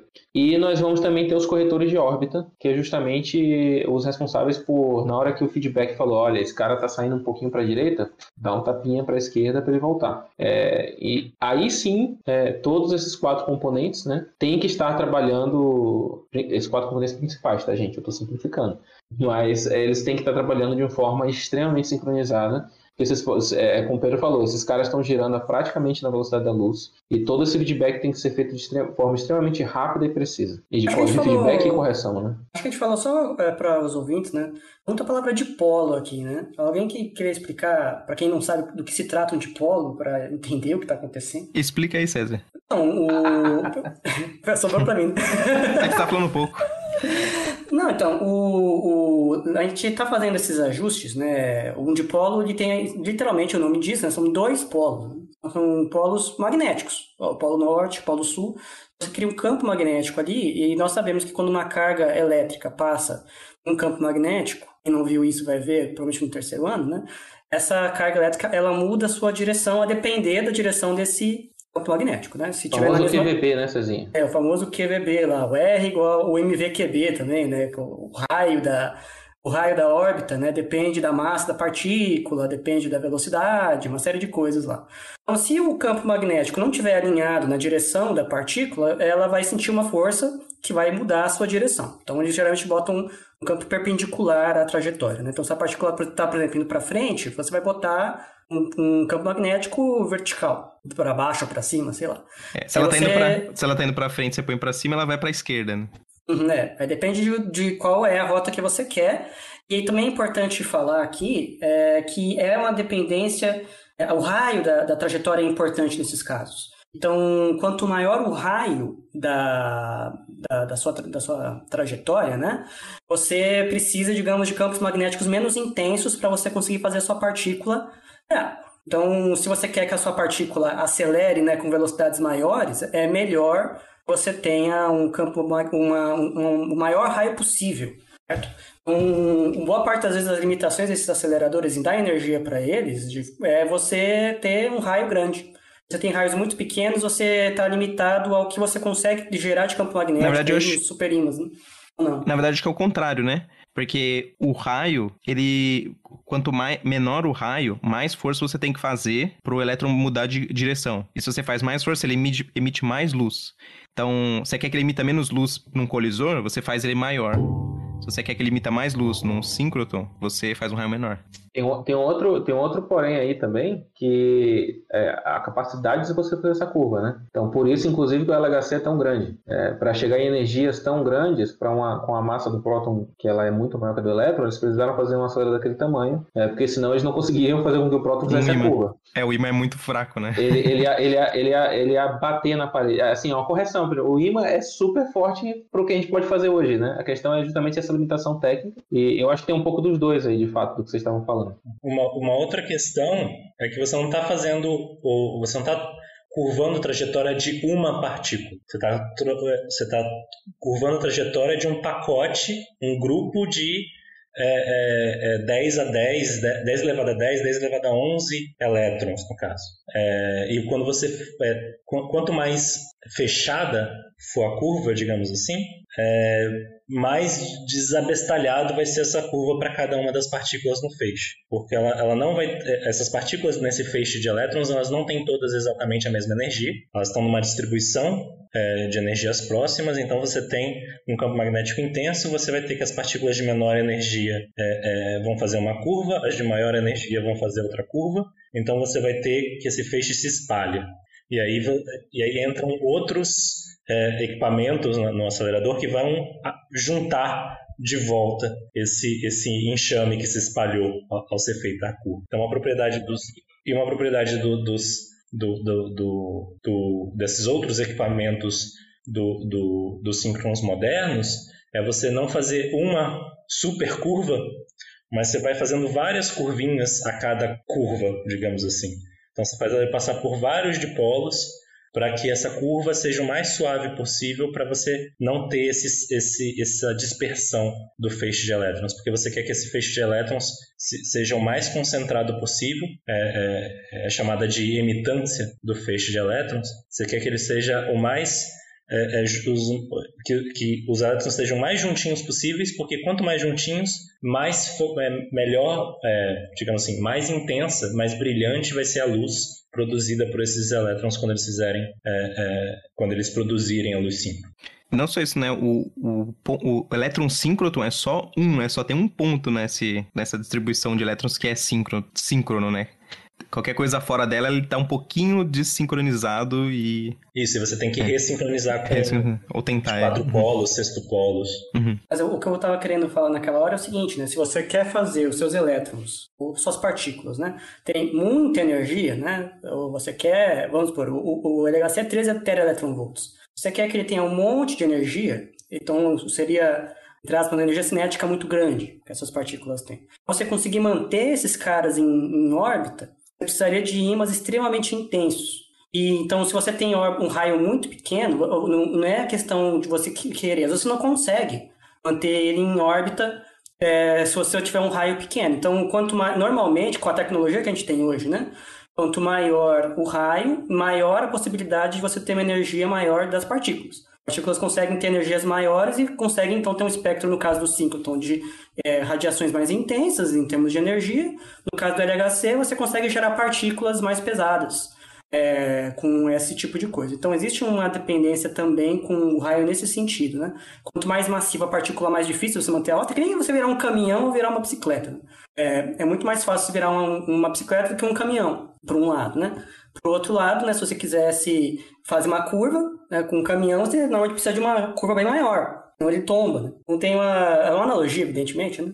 Mas que tem essas partes pro, do projeto do acelerador também envolve, né? O quanto que você vai dar de energia para suas partículas e aí você vai casar o quanto que você consegue gerar de campo magnético seus dipolos e quadrupolos no raio que você pretende ter projetado. E foi boa, foi boa a sua analogia, Cezinha, é, aproveitando é, é, a, a, a, analogia do caminhão.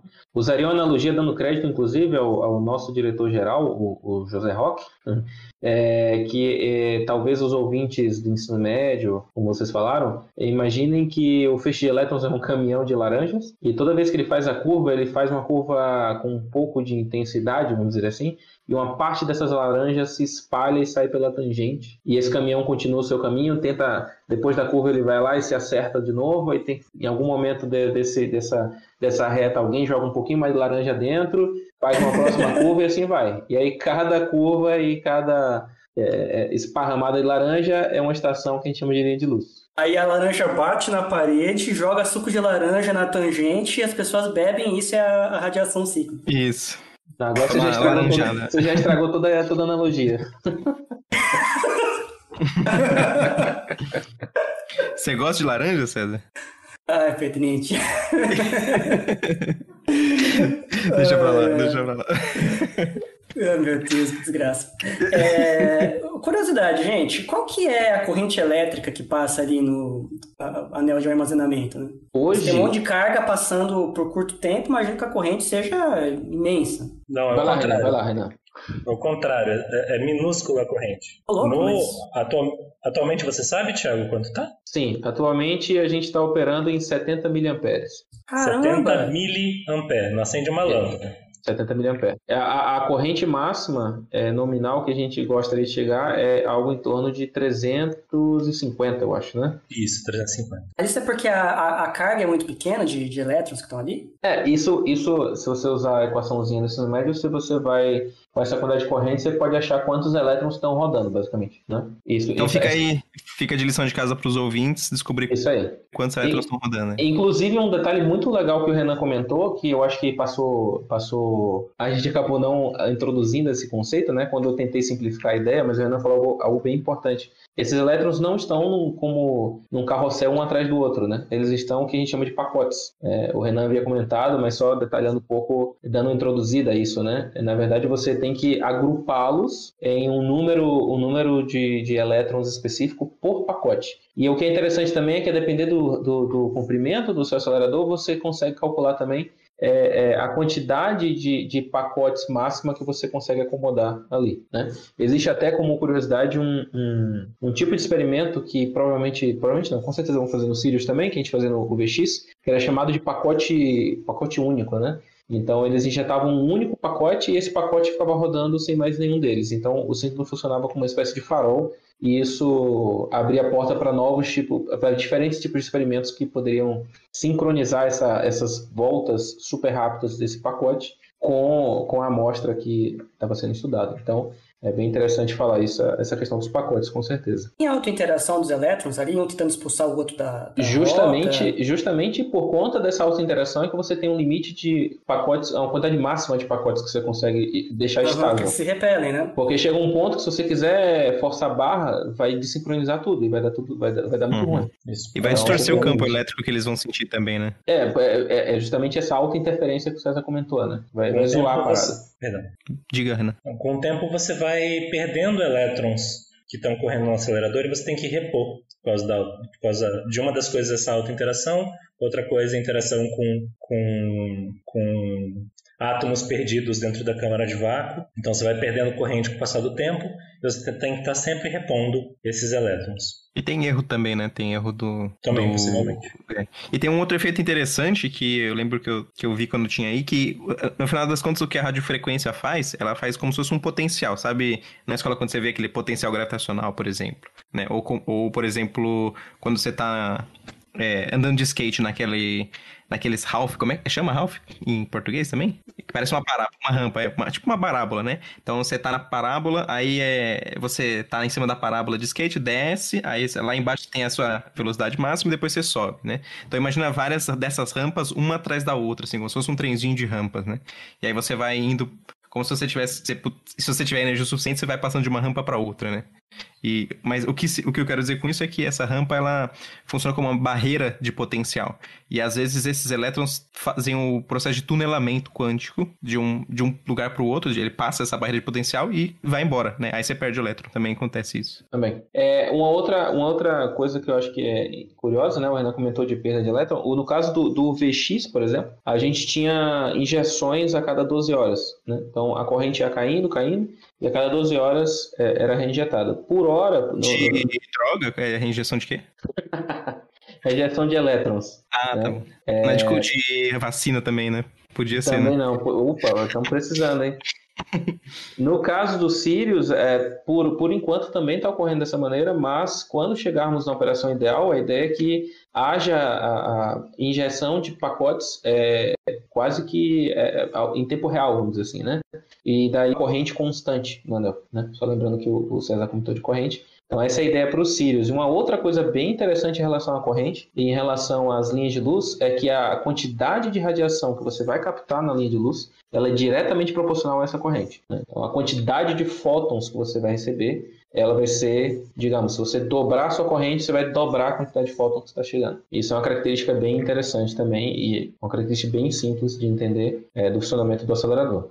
É, é, essa diferença entre o VX e o Sirius é porque no Sirius o que acontecia? Você tinha lá o, o LINAC, o acelerador linear, que acelerava os elétrons, aí você não, também tinha... O VX, isso. Aí você tinha o, o booster, que acelerava as partículas. Aí quando chegava no acelerador principal, ele ainda acelerava mais um pouco. Então ele começava lá embaixo e ia acelerando os elétrons, aí chegava na, na, na energia de operação, né? O Sirius não. O booster ele já vai dar os elétrons na energia de operação e, e o que o Sirius precisa fazer é só manter os elétrons rodando, né? Então, essa foi a minha. Por que eu fiz aquela pergunta lá atrás da aceleração linear, se você perde ou não? Eu sempre achava que uma vez que você mandou os elétrons ali para o anel de armazenamento, ele ainda tinha que ser acelerado é, durante, a, durante a volta, né? Que ele não estava na velocidade máxima ainda. Então, no projeto do Sirius, pelo que vocês estão falando, ele já chega na velocidade de operação do anel de armazenamento. Mas querendo ou não, você vai ter que acelerar, porque ele vai perder energia. É, é, é você vai ter que, assim, você vai ter que manter, né? Você vai ter que reacelerar aos pouquinhos para que ele não, não perca. Né? Isso, mas a, a, a, energia perdida pela produção de luz síncron é muito pequenininha. Eu tô, eu tô tentando aqui achar o número. é, é literalmente um tapinha que você tem que dar, né? Isso.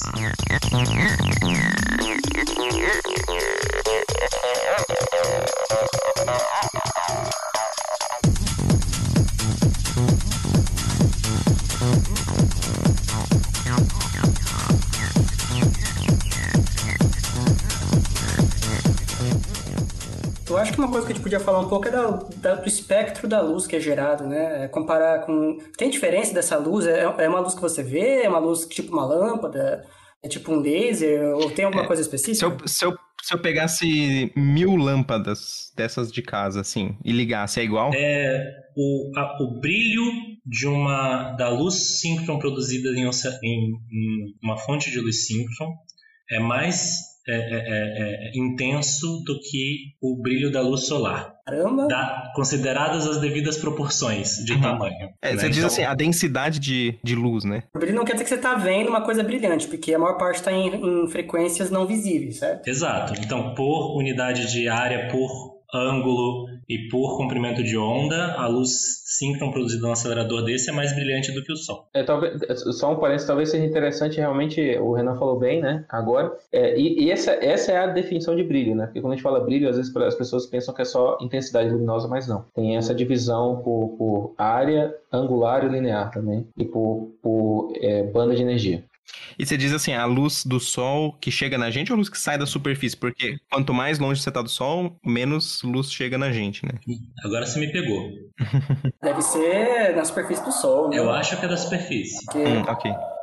É, na superfície da Terra não, não é nada. Não é tão brilhante. Assim, se fosse, então. Se fosse, é verdade, é verdade. é verdade. Mas assim, tem alguma especificidade dessa, dessa, dessa radiação que seja diferente da luz que uma lâmpada normal emite, ou de um laser, ou coisas que a gente está mais acostumado no nosso dia a dia? No caso do Sirius, a, particularidade das fontes, do Sirius e das fontes de quarta geração é que a luz é coerente. É, é, o raio-x, perdão, o raio-x é, é, é, é como se ele fosse um laser de raio-x. Então ele tem as mesmas propriedades de, de um laser, só que na faixa do raio-x. Então você consegue toda uma nova gama de experimentos. Então, O que que é uma luz coerente? aí você Renan? me diga que você é um físico mais talentoso. Como é que é? Você me diga isso porque você é um físico mais talentoso. Eu sou mais talentoso, mas de jeito nenhum. eu não sei nada da vida.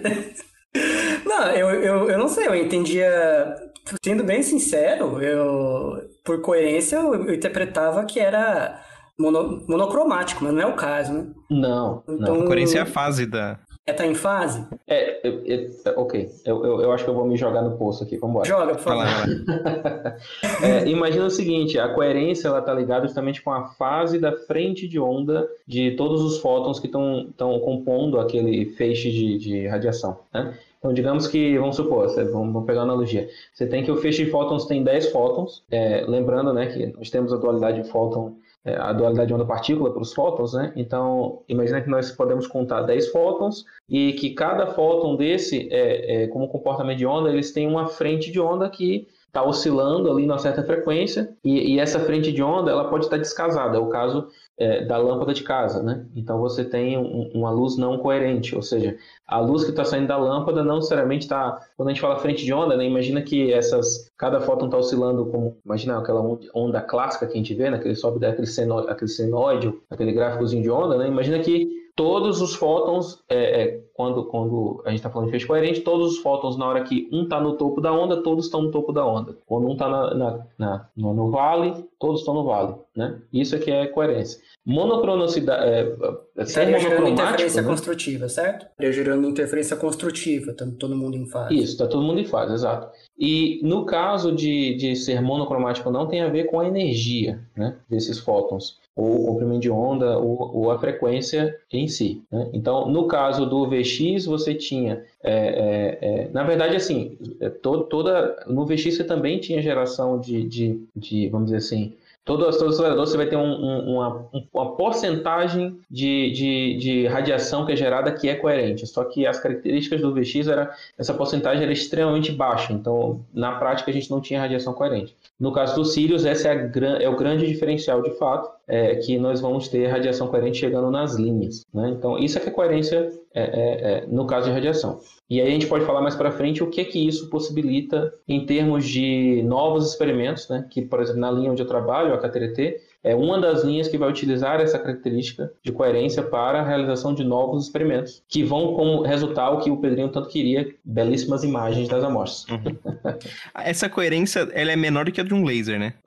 Já... Boa pergunta. Eu, eu, eu tenho essa impressão, deixa eu checar aqui na internet. Vamos, vamos, vamos atacar no Google agora. Uhum. Mas o. Então, assim. Mas aproveitando, César, português- desculpa, desculpa te interromper, mas aproveitando, você perguntou assim, qual que é a diferença da, da, da, da luz do acelerador para uma luz de casa, né? É, existe uma outra diferença, que aí é algo mais próximo do laser, que a, a luz do, do acelerador, ela é de alto brilho, né? Como o Renan comentou, ou seja, ela é uma luz colimada, o que significa que ela não está espalhada. Imagina, a lâmpada de casa, ela espalha a luz para todos os lados. No caso da luz do acelerador, ela é direcionada de forma muito específica e concentrada, extremamente concentrada. Entendi. Mas ao contrário de um laser, ela, você tem várias frequências que estão sendo geradas ali, né? Ao Ela não é- sair. Ela então, ao- é- ao- não é monocromático, certo? eu diria que agora a gente poderia entrar no. Eu não sei como é que está o, o- o roteiro de vocês, mas talvez a gente agora vai começar a entrar em falar em linha de luz é, em si, né? Ou seja, basicamente o que, que acontece depois do acelerador, né? Na hora, beleza, a gente gerou, a gente falou todo essa, esse sincronismo e tal, geramos a radiação e estamos entrando na estação de, de trabalho que a gente chama de linha de luz. Então, de fato, é- essa radiação que é entregue linha de luz, ela, ela não é monocromática, existem várias frequências, ou melhor, várias energias ali, né? Quer dizer, ou melhor, não é a mesma coisa, né? Falar frequência com de energia é a mesma coisa, apesar de que normalmente lá a gente vai falar em energia, né? Então vão vir várias energias, é, a maior parte das linhas de luz vão usar raio-x, uma faixa do raio-x, é, e aí na, na, na linha de luz em si, é, a gente tem diversos componentes ao longo dela e alguns componentes que a gente chama de componentes óticos, que normalmente são espelhos, tá? Espelhos feitos que podem ser feitos de silício, germânio, ródio, alguns materiais que vão ter uma, uma refletividade é, diferente de acordo com, dependente da frequência que está chegando ali, né? Então esses espelhos eles vão ser usados para selecionar eles vão ser, vão trabalhar com um filtro, vamos dizer assim, um filtro passa baixa. Então eles vão ter uma certa energia que daquela energia para baixo eles vão refletir, daquela energia para cima eles não refletem mais. E a, além disso, na, a grande maioria dos espelhos também vai ter uma função ótica, né? no sentido de direcionar esse feixe de alguma forma, ou focalizar, ou é, criar um ângulo, né? normalmente você tem que acaba você vai ter que criar um ângulo obrigatoriamente, porque é, é, imagina que de novo, essa imagem é meio ruim, mas pensa que o feixe está vindo e ele vai bater no espelho de quase de forma é, é bem rasante, né? Quase tangencial. Normalmente os, o ângulo de entrada desse, desse feixe no espelho é, é bem baixo, coisa de alguns miliradianos. Tá? Então é, é, uma incidência bem rasante. Então é, você tem um, um leve desvio angular é, de alguns miliradianos quando você sai do espelho. Né? Por isso o que, que tinha o nome de sax lá, do small angle. Não, não. não, não. O sax vem, vem de, outra, de outra coisa. A gente pode chegar lá mais para frente. Ah, esse, esse nome vem, vem de acordo com o ângulo do espalhamento da interação do raio-x com a amostra. É, mas no caso, o, o, esses espelhos eles vão ter em praticamente todas as linhas, né? porque é, eles são elementos óticos, ou seja, eles vão di direcionar o feixe de acordo com o objetivo daquela linha. Então, o que, é que eu quero dizer com objetivo? É, em algum momento esse feixe vai ser focalizado, né? Então esse feixe ele pode ser focalizado é, na amostra, o foco pode estar na amostra, esse foco pode estar no detector, ou até mesmo esse foco pode estar um pouco antes da amostra, depende do, do, do objetivo de cada linha de luz. Tá? Então esses espelhos eles vão ter essa, essa função. Então, quando o feixe sai do espelho, você já perde uma boa parte da energia. É, então tem espelhos que vão cortar vamos supor que o espelho corte de 10 keV, né, 10 kV para baixo, para cima, desculpa. Então só passam é, energias de 10 kV para baixo. Ainda assim, a, a, o feixe não é monocromático, mas ele não é mais feixe branco, né? Dando nome aos bois aqui, a gente chama o feixe que sai do, do, da máquina de feixe branco, porque ele vem com todas as energias. Depois que ele passa por qualquer elemento filtrante, que é um desses espelhos, a gente chama de feixe rosa, né? ou feixe pink, né? como a gente costuma chamar. Porque você tem ainda várias energias, mas não são mais todas as que vieram lá é, daquela seleção inicial. Lembrando que na, na, estação de trabalho você já seleciona uma faixa de energia, você não vai pegar todo o espectro que é gerado é, ali na fonte. Né? Então você já seleciona uma faixa conveniente para a linha de luz. Então depois do espelho ele vira esse feixe rosa e em determinado momento é, a, você também vai ter um elemento que a gente chama esse sim de monocromador, que vai ser um cristal que também pode ser de, de, de normalmente de silício, né? É, então esse cristal ele vai pegar esse feixe rosa e transformá-lo em feixe monocromático. Né? É, e aí sim você vai ter uma radiação monocromática ao chegar é, na amostra. Como é que, você, gente... como que você seleciona qual cor você quer? Ou só um cristal só vai dar uma, uma cor? Então, vai depender do material do cristal, né? E vai depender do ângulo de incidência no, novamente. Existe uma, para quem quiser pesquisar, existe uma lei chamada lei de Bragg que vai te dar justamente qual que é a energia que vai sair do cristal de acordo com o ângulo de incidência. Então, de novo, normalmente esses ângulos são bem rasantes também no, no monocromador. Então, você seleciona, na verdade, a gente consegue selecionar a energia que a gente quer trabalhar na linha de luz é, de acordo com o posicionamento desses, desses monocromadores. Tá? É, então, se você coloca, aumenta ou diminui esse ângulo de incidência, movimentando não o feixe, né, mas você movimentando o cristal, você muda qual é a, a cor, né, como o Pedrinho falou, ou no caso, a energia, né, mais propriamente dito, porque normalmente a gente não enxerga a, a, a energia. A, apesar que é uma curiosidade, né? O César perguntou se a gente enxerga, é, e sim, a, a, luz síncroton também gera é, luz visível. Né? Só que é, em determinado momento você, você, vai matar essa luz visível também. E não, ela, não interessa ela para o experimento. Na, e você não vai botar a cara na frente que vai cegar você, né? É, Nossa, queimar, né? Deve ser muito o, intenso. Né? Definitivamente não é feito isso. O Renan chegou a falar que pode ser usado infravermelho, mas o visível não tem nenhum experimento que requeira luz visível ali, você filtre só o visível. No caso do, da luz visível, você já tem lasers que são mais eficientes do que uma fonte de luz síncron, né?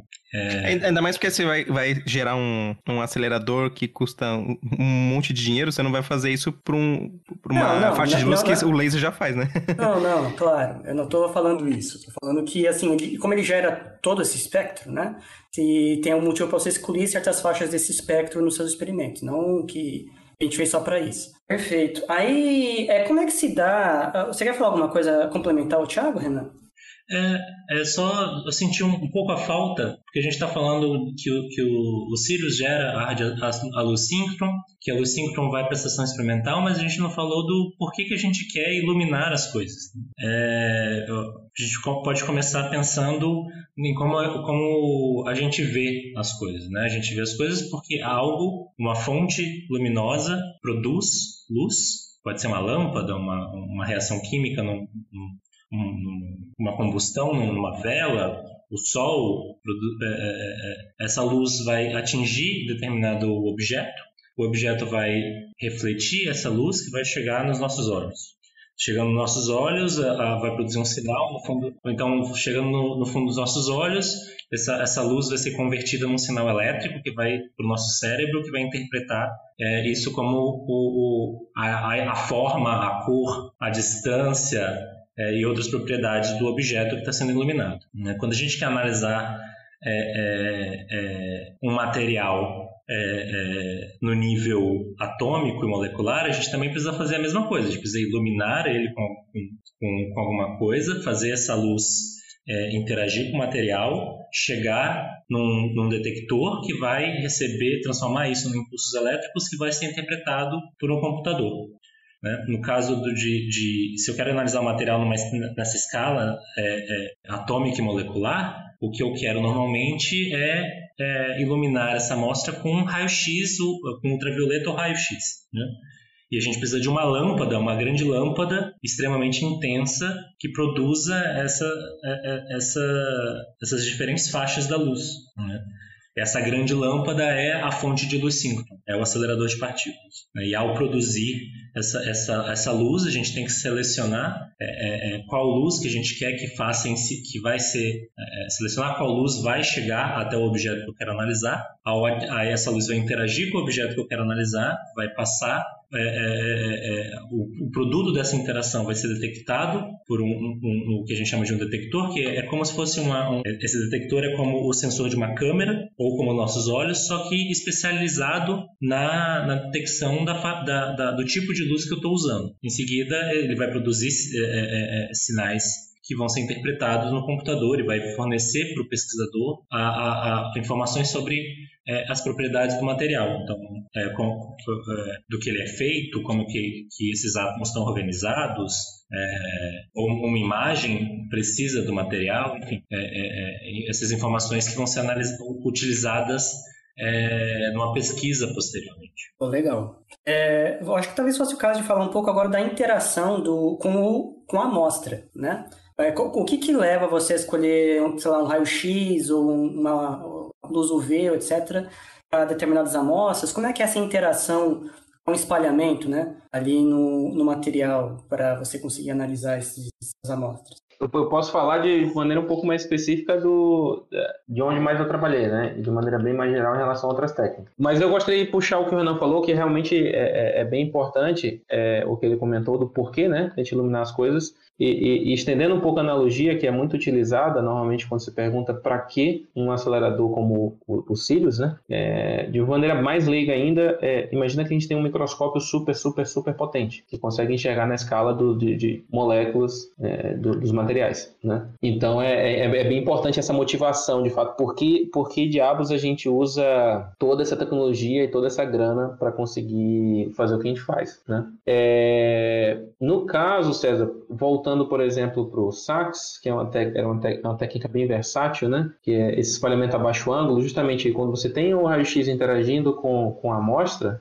é, o que acontece é que é, vai ocorrer um espalhamento né, é, desse material, que esse espalhamento vai depender do tipo de, de material, da, de, da geometria né, das moléculas desse material, e basicamente o ângulo de saída desse espalhamento vai, vai depender disso que eu acabei de falar, né? do material e da geometria. E a depender de que ângulo esteja no seu detector, você captando certos, certas faixas de ângulo, você vai obter as informações que você precisa, né? ou a interação que, que, que, você tem é, relevante para aquela resposta que você precisa ter. Né? Então, é, a, a, que nível você quer que a gente responda a sua pergunta? O, é, é, é, é, dependente, assim, qual, qual é o impacto você ter um material, por exemplo, cristalino, com os átomos meio organizadinhos, e um material, ou um material amorfo, completamente doidão, enfim. É, quão organizado você precisa, analisar essas coisas. Essa interação você pode chamar sempre de espalhamento, né? E, independente de ser, ser um cristal ou não. E aí você pode ter espalhamento elástico, e a maioria dos casos você vai interpretar como elástico, você também pode ter espalhamento inelástico também. No caso de cristais, por exemplo, você o, o espalhamento você dá um nome específico de difração, né? Que a difração, eu imagino que seja mais conhecida dos estudantes o estudante de física, né? Então, no caso do cristal, você tem uma estrutura extremamente periódica é, que vai te dar pontos de espalhamentos bem específicos, em ângulos muito específicos. E praticamente, digamos, você tem um certo ângulo entre, o, entre a tua estrutura cristalina e o feixe incidente. Então, essa estrutura cristalina é, vai ter várias camadas, né? Então, esse feixe incidente vai ser refletido por algumas dessas camadas e vai ser refletido sempre no mesmo ângulo, um ângulo bem específico. Então, o resultado que você vai ter dessa interação é, no, no seu detector normalmente são pontos brilhantes em determinados pontos do detector. E aí, sabendo a geometria de distância entre o detetor e a amostra, né, e o ponto onde está batendo o detetor, você consegue descobrir qual é o ângulo que aquele ponto brilhante está sendo refletido em relação ao feixe que chega. E a partir disso, você consegue determinar. É, é, é o, é não, não reconstruir. De novo, é, a gente tem que tomar cuidado de falar em reconstruir, né? Porque quando a gente fala em reconstruir, é, a gente pode estar tá pensando em reconstruir literalmente uma imagem, como o Pedro havia citado lá no início, mas no caso de uma difração de raio-x, você consegue recuperar qual que é o o padrão de, de, da rede, né? Ou seja, a distância entre os planos cristalinos, por exemplo. Essa é uma informação que você tira de é, experimentos de difração de raio-x. E é um tipo de experimento também super utilizado, tem linhas dedicadas a isso, inclusive. É, inclusive, uma da, a primeira linha de luz em, que, que, que, entrou em operação no Sirius, a Manacá, ela trabalha com cristais de proteína, né? Então, também trabalha com difração. No caso de espalhamento, é, de modo geral, você também, sim, pode ter, materia, pode ter materiais amorfos, ou você pode ter até materiais periódicos, mas que não são cristalinos. É, você pode ter materiais dispersos em, em, em, uma solução. E tudo isso vai gerar espalhamento de raio-x de qualquer maneira. Né? É, o, o, o, o SAX, né? O, o, ângulo pequeno, no caso Small Angle X-Ray Scattering, se dá pelo fato de que você está interessado no espalhamento a baixos ângulos. Ou seja, na hora que o feixe bate na amostra e, e, ele vai ser, ele interage, ele vai ser, ele vai ser direcionado para o detetor, você vai colocar o detetor em distâncias relativamente longas em relação à amostra, para você pegar ângulos pequenos de espalhamento. No caso de experimentos de difração, por exemplo, em geral o detetor ele fica super próximo da amostra, coisa de, quando eu falo próximo, é coisa de poucos centímetros. Né? No caso de sax, quando eu falo em, em distância curta, eu já estou falando em coisa de meio, entre meio metro a um metro, né? É, onde essa distância de sax pode vir de meio metro a um metro para distâncias curtas, até ultra sax, que a gente chama, que já vai, vai além de, a partir de uns 8, 10 metros, já passa a ser ultra sax, mais ou menos. Né? Tem alguma então, importância de ser um baixo espalhamento? Assim, por que, que você está procurando esse baixo espalhamento nesse tipo de experimento? O ângulo de espalhamento é, vai ser determinado de acordo com o tamanho das estruturas que você quer enxergar. Então, este ângulo de espalhamento ele é inversamente, inversamente proporcional ao tamanho das estruturas que você está tentando uh, extrair as informações. Então, quanto maior for uh, aquelas estruturas que você está tentando enxergar, menor deve ser o ângulo de espalhamento. E vice-versa. Quanto menor forem as estruturas que você quer enxergar, maior o ângulo de espalhamento. Por isso, por exemplo, que estruturas cristalinas, que normalmente são extremamente pequenas, né? Você tem distância de um átomo ali, ou algum, algo em torno disso, né? em distâncias extremamente curtas, você tem ângulos de espalhamentos grandes. No caso de você querer enxergar uma nanopartícula, por exemplo, que você tem alguns nanômetros de, de, de diâmetro, aí você não está mais na escala do átomo, né? você já está na escala de, de nanômetros, é, você já precisa de um espalhamento em um ângulo mais baixo para você conseguir enxergar isso. Então, o ângulo de espalhamento vai ser determinado pelo tamanho das estruturas que você está querendo estudar, basicamente. Assim, de novo, existem outros tipos de técnica, tá? É, de, de luz síncrona, existe espectroscopia existe eh, tem a difração, o espalhamento, como eu falei, é, existe, existe técnicas combinadas. Então, assim, onde eu, onde eu trabalhei mais, de fato, foi, foi nas linhas de, de, de, de espalhamento de raio-x, né? E aí, se vocês quiserem, a gente pode entrar um pouco na, na, na questão da interação, né? Da, da amostra nas linhas dos Sirius em si. Então, no caso da Manacá, é, é, a linha que eu comentei que é de fração de proteína. E no caso da KTRT, é a linha onde eu trabalho, a, o, a ideia é que a gente consiga fazer difração coerente. Né? O que, que seria isso? É, o que, que seria? Qual que seria a ideia por trás, né? Então, no Sirius a gente tem o feixe coerente, ou seja, todas as frentes de ondas estão alinhadas. É, e o que acontece? O, os detetores, eles não detectam fase, tá? Eles só detectam intensidade. Então, o que acontece? Se você já tem... Eu vou tentar fazer analogia para ver se dá para entender a ideia. Se você... A, a informação de, de como as coisas estão ali exatamente, não só tamanho e forma, mas a informação de como as coisas estão no espaço, no caso de uma molécula, por exemplo, ou algumas moléculas juntas, está na fase da onda e não na intensidade da onda, né? Ou seja, se a tua molécula é uma bolinha, ou se a tua molécula é um cubo, ou se a tua molécula é um, uma forma específica,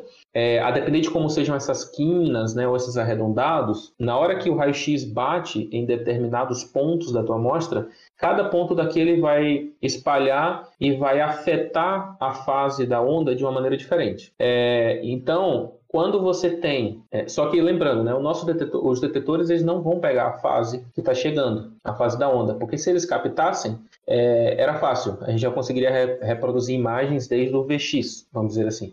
Agora, no caso de, de, que, de que a gente tem um feixe coerente, apesar da gente não conseguir pegar a fase do detetor, a gente sabe, né, nós sabemos que todos os, fe... todos os fótons que estão chegando na amostra, eles estão em fase. Né? Então, eles estão, estão todos chegando da, eh, no mesmo ponto em termos de, de fase de onda. Então, você tem uma referência. Apesar de você não saber é, exatamente é, qual é essa fase, mas você sabe que estavam todos na mesma fase. E daí, depois que interage com a amostra, ocorre essa bagunça e você consegue, a partir da, da intensidade do teu padrão de interferência, é, por, por cálculos matemáticos, né, recuperar é, a, a, a, bagunça que, que essa amostra fez em cada ângulo ali é, no, na fase da onda. Né? E a partir disso você consegue determinar qual que era exatamente a geometria da tua amostra e fazer uma reconstrução de imagem. Tá? Então esse que está o todo pulo do gato, no caso do, do Sirius, essa vai ser toda a inovação. Então agora, além de saber, além da gente saber qual que vai ser o tamanho daquilo que a gente está estudando, qual que é a forma, a gente literalmente vai ter uma reconstrução, é, seja ela bidimensional ou tridimensional, é, é, daquela amostra que você está analisando. Tá? Basicamente, essa vai ser a grande inovação. Você manda um feixe de luz coerente, né? Todas a, todos os fótons em fase ali, né? Aí eles saem não mais coerentes, eles mudam a fase. Aí, como não estão mais na mesma fase, você começa a ter padrões diferentes de interferência ali dos seus fótons que estão chegando. Você, a partir dessa interferência, você reconstrói a mudança de fase e, portanto, reconstrói como era o material. É isso? Exatamente, porque assim, você sempre vai ver uma certa bagunça, vamos dizer, no detector, né? Na hora que chega, em termos de fase. Só que o que acontece? Se você não tem um feixe coerente, chegando na amostra, ou seja, você já tinha uma bagunça antes e você vai ter uma bagunça depois, você não consegue diferenciar uma bagunça da outra. Então você não consegue recuperar essa informação.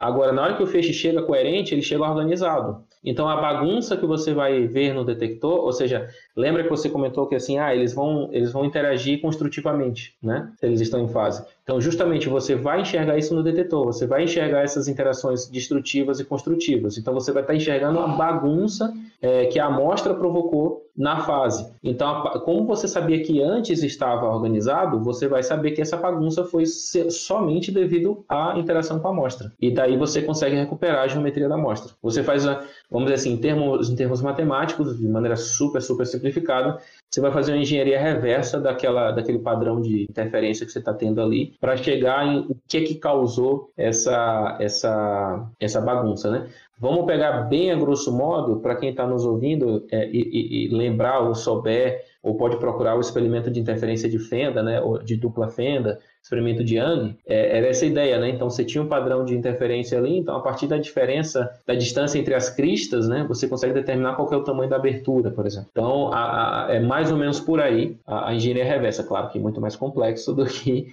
o experimento de Young em termos matemáticos, né? Mas essa é a ideia, assim. Então a, a, a questão, só para uma coisa interessante também, é que esse tipo de técnica ela é bem versátil. Tá? Então, é, tanto a técnica de sax quanto essas técnicas de imagem é, vão poder ser utilizadas em diferentes tipos de amostra, é, sejam fármacos, podem ser utilizados em, em amostras é, biológicas distintas, pode ser usado em... Eu queria em... perguntar um pouco dessa parte das amostras biológicas. É, que tipo de cuidado vocês têm que tomar? Porque agora é um sistema enfim, sistema vivo ali, né? Um, totalmente, normalmente não é cristalino, né? É organizadinho. Ele, ele pode ser afetado pela própria radiação que você está jogando nele, né? Enfim, como são os cuidados que são tomados e que tipo de coisa você consegue fazer agora com os Sirius? Então, é, no caso de amostras biológicas, é, você comentou bem, César, elas são frágeis, né? Em comparação com cristais, por exemplo, é, sei lá, um cristal de um material inorgânico. Então, é, você tem sim que se atentar a dano por radiação, por exemplo. Esse dano por, por radiação ele pode alterar a estrutura da amostra ao longo do tempo. E esse tipo de problema a gente já tinha no VX, tá? Apesar do VX ter um brilho muito menor que o do Sirius, mas já existia esse tipo de problema na linha de saques que eu trabalhava. A depender da amostra biológica, se vocês expusessem a amostra por um. Aí depende da amostra também, né? Tem amostras que eram mais resistentes, proteínas, por exemplo, né? Tinham proteínas mais resistentes a dano por radiação do que outras. Então, tinham proteínas que, se você expusesse coisa de um segundo, até mesmo, é, vamos dizer, 10 segundos, quando você medisse novamente é, ela depois de 10 segundos, você tinha um resultado diferente. E não é porque ela estivesse mudando de fato por ela mesma, mas é porque ela estava sofrendo dano por radiação. Então, você tinha que tomar esse cuidado. Já, tem, já tinham proteínas que elas eram super resistentes e aguentavam horas é, daquele feixe e não alteravam sua estrutura.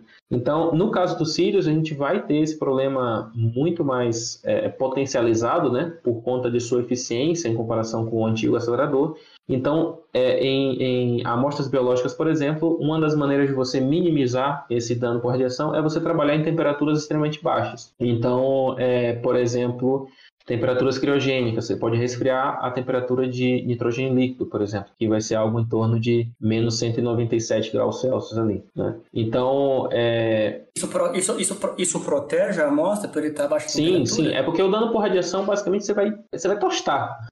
Você vai fazer churrasco de, de proteína, por exemplo, ou churrasco de...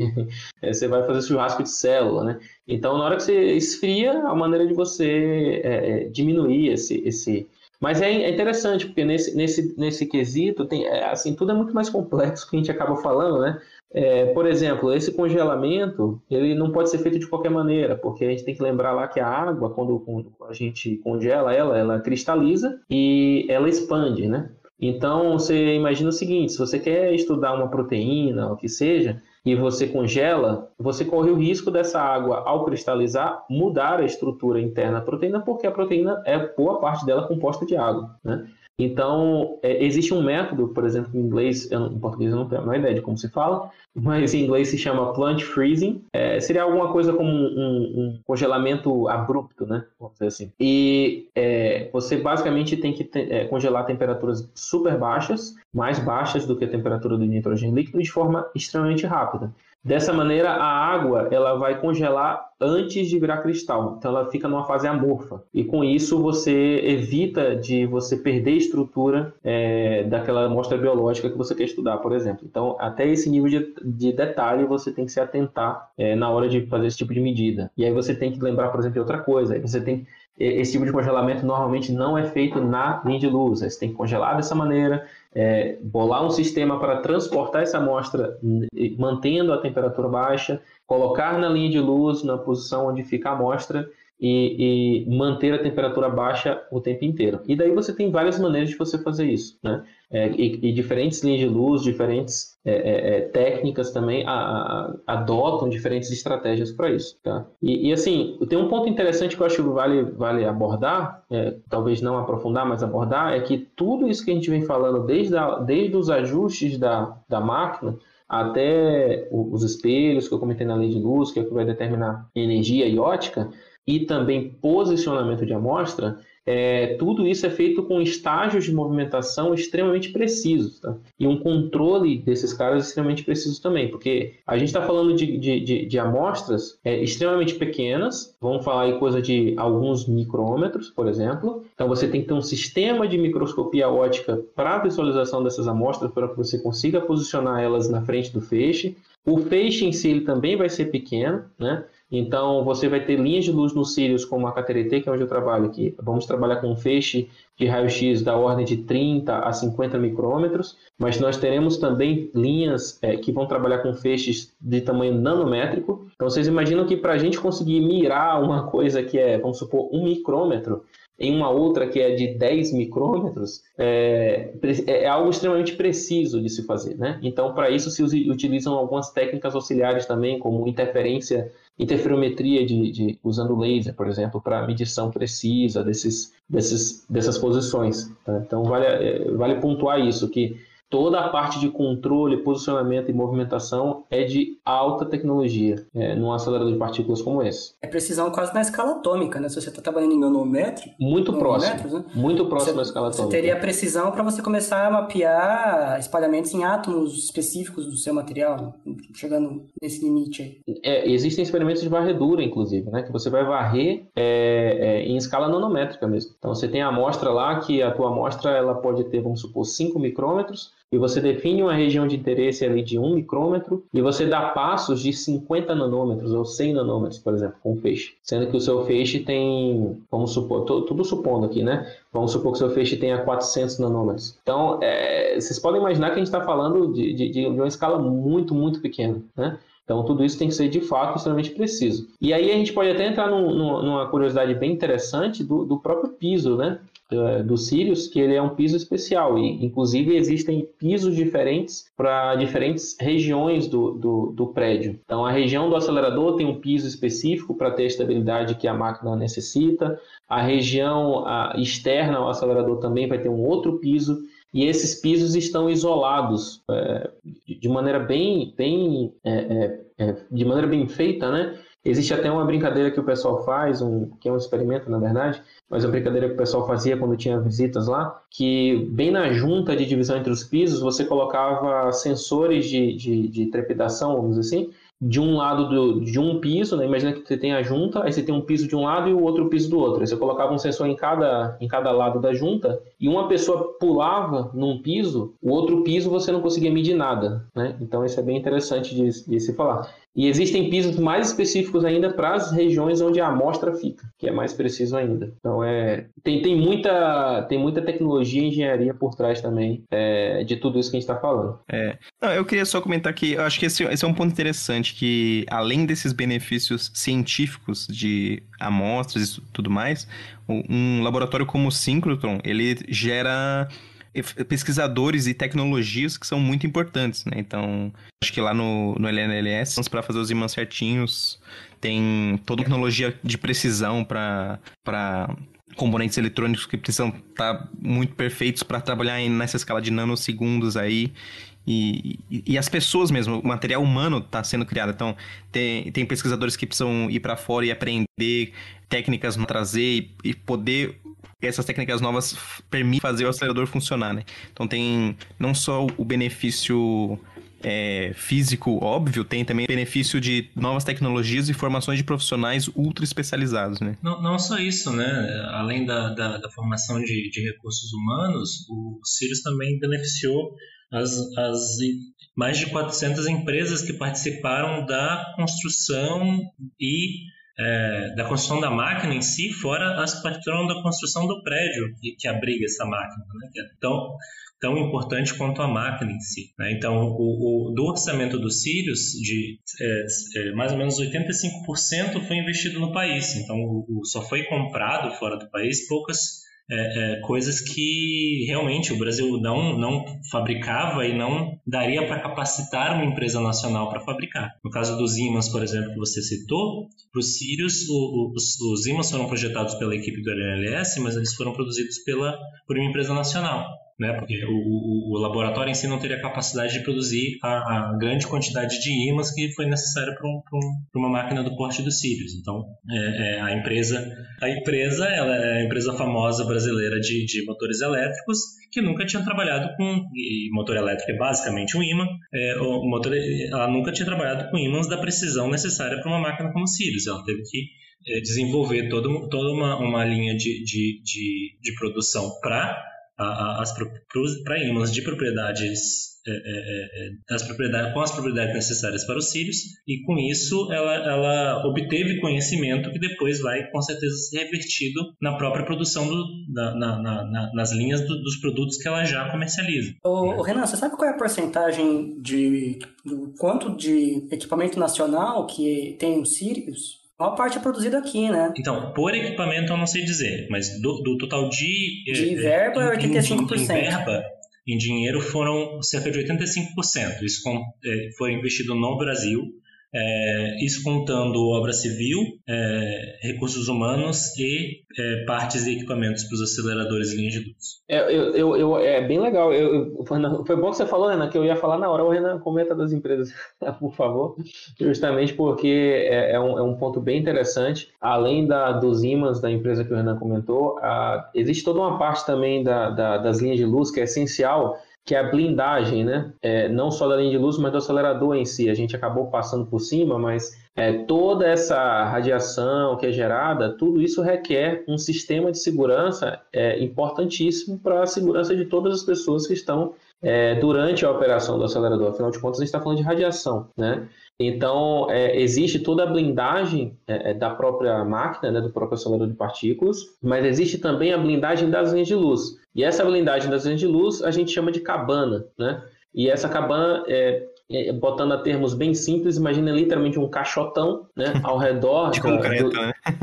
É, no, de concreto, na verdade, é do acelerador, né? Uhum. No acelerador você tem um concreto extremamente espesso, é, e, e, e, não só concreto, você, você, pode ter é, uso de chumbo também, né? Material pesado. No caso das linhas de luz, é, é, da mesma maneira que, que tudo foi muito bem estudado, as cabanas elas são, elas são de aço, né? De um aço com espessura bem específica, e cada linha de luz, para cada linha de luz é feito um estudo é, é, de proteção radiológica para saber a espessura desse aço. Você tem que ter o fechamento das peças, não pode ser simplesmente um fechamento comum de porta que a gente tem em casa, por exemplo. Existe sempre um, uns protocolos para você garantir, porque radiação não faz curva, né?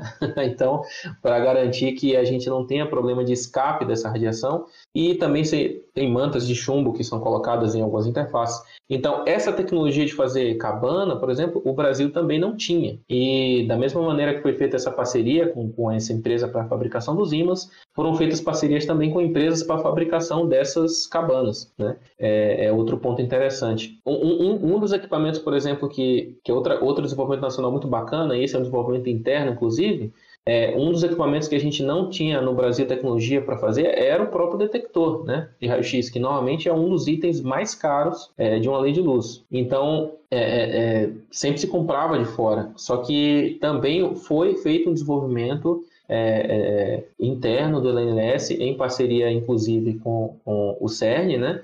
É, para desenvolvimento de, de, detetores de raio-x. Então, hoje no Sirius a gente já tem detetores de raio-x em funcionamento que foram feitos é, in-house, em parceria com o CERN e também com, com uma empresa brasileira. Né? Então, tudo isso é desenvolvimento nacional né, que o Sirius traz ao longo de seu, de seu desenvolvimento. O, isso é legal demais, né, cara? É o que a gente chama de spin-off, né?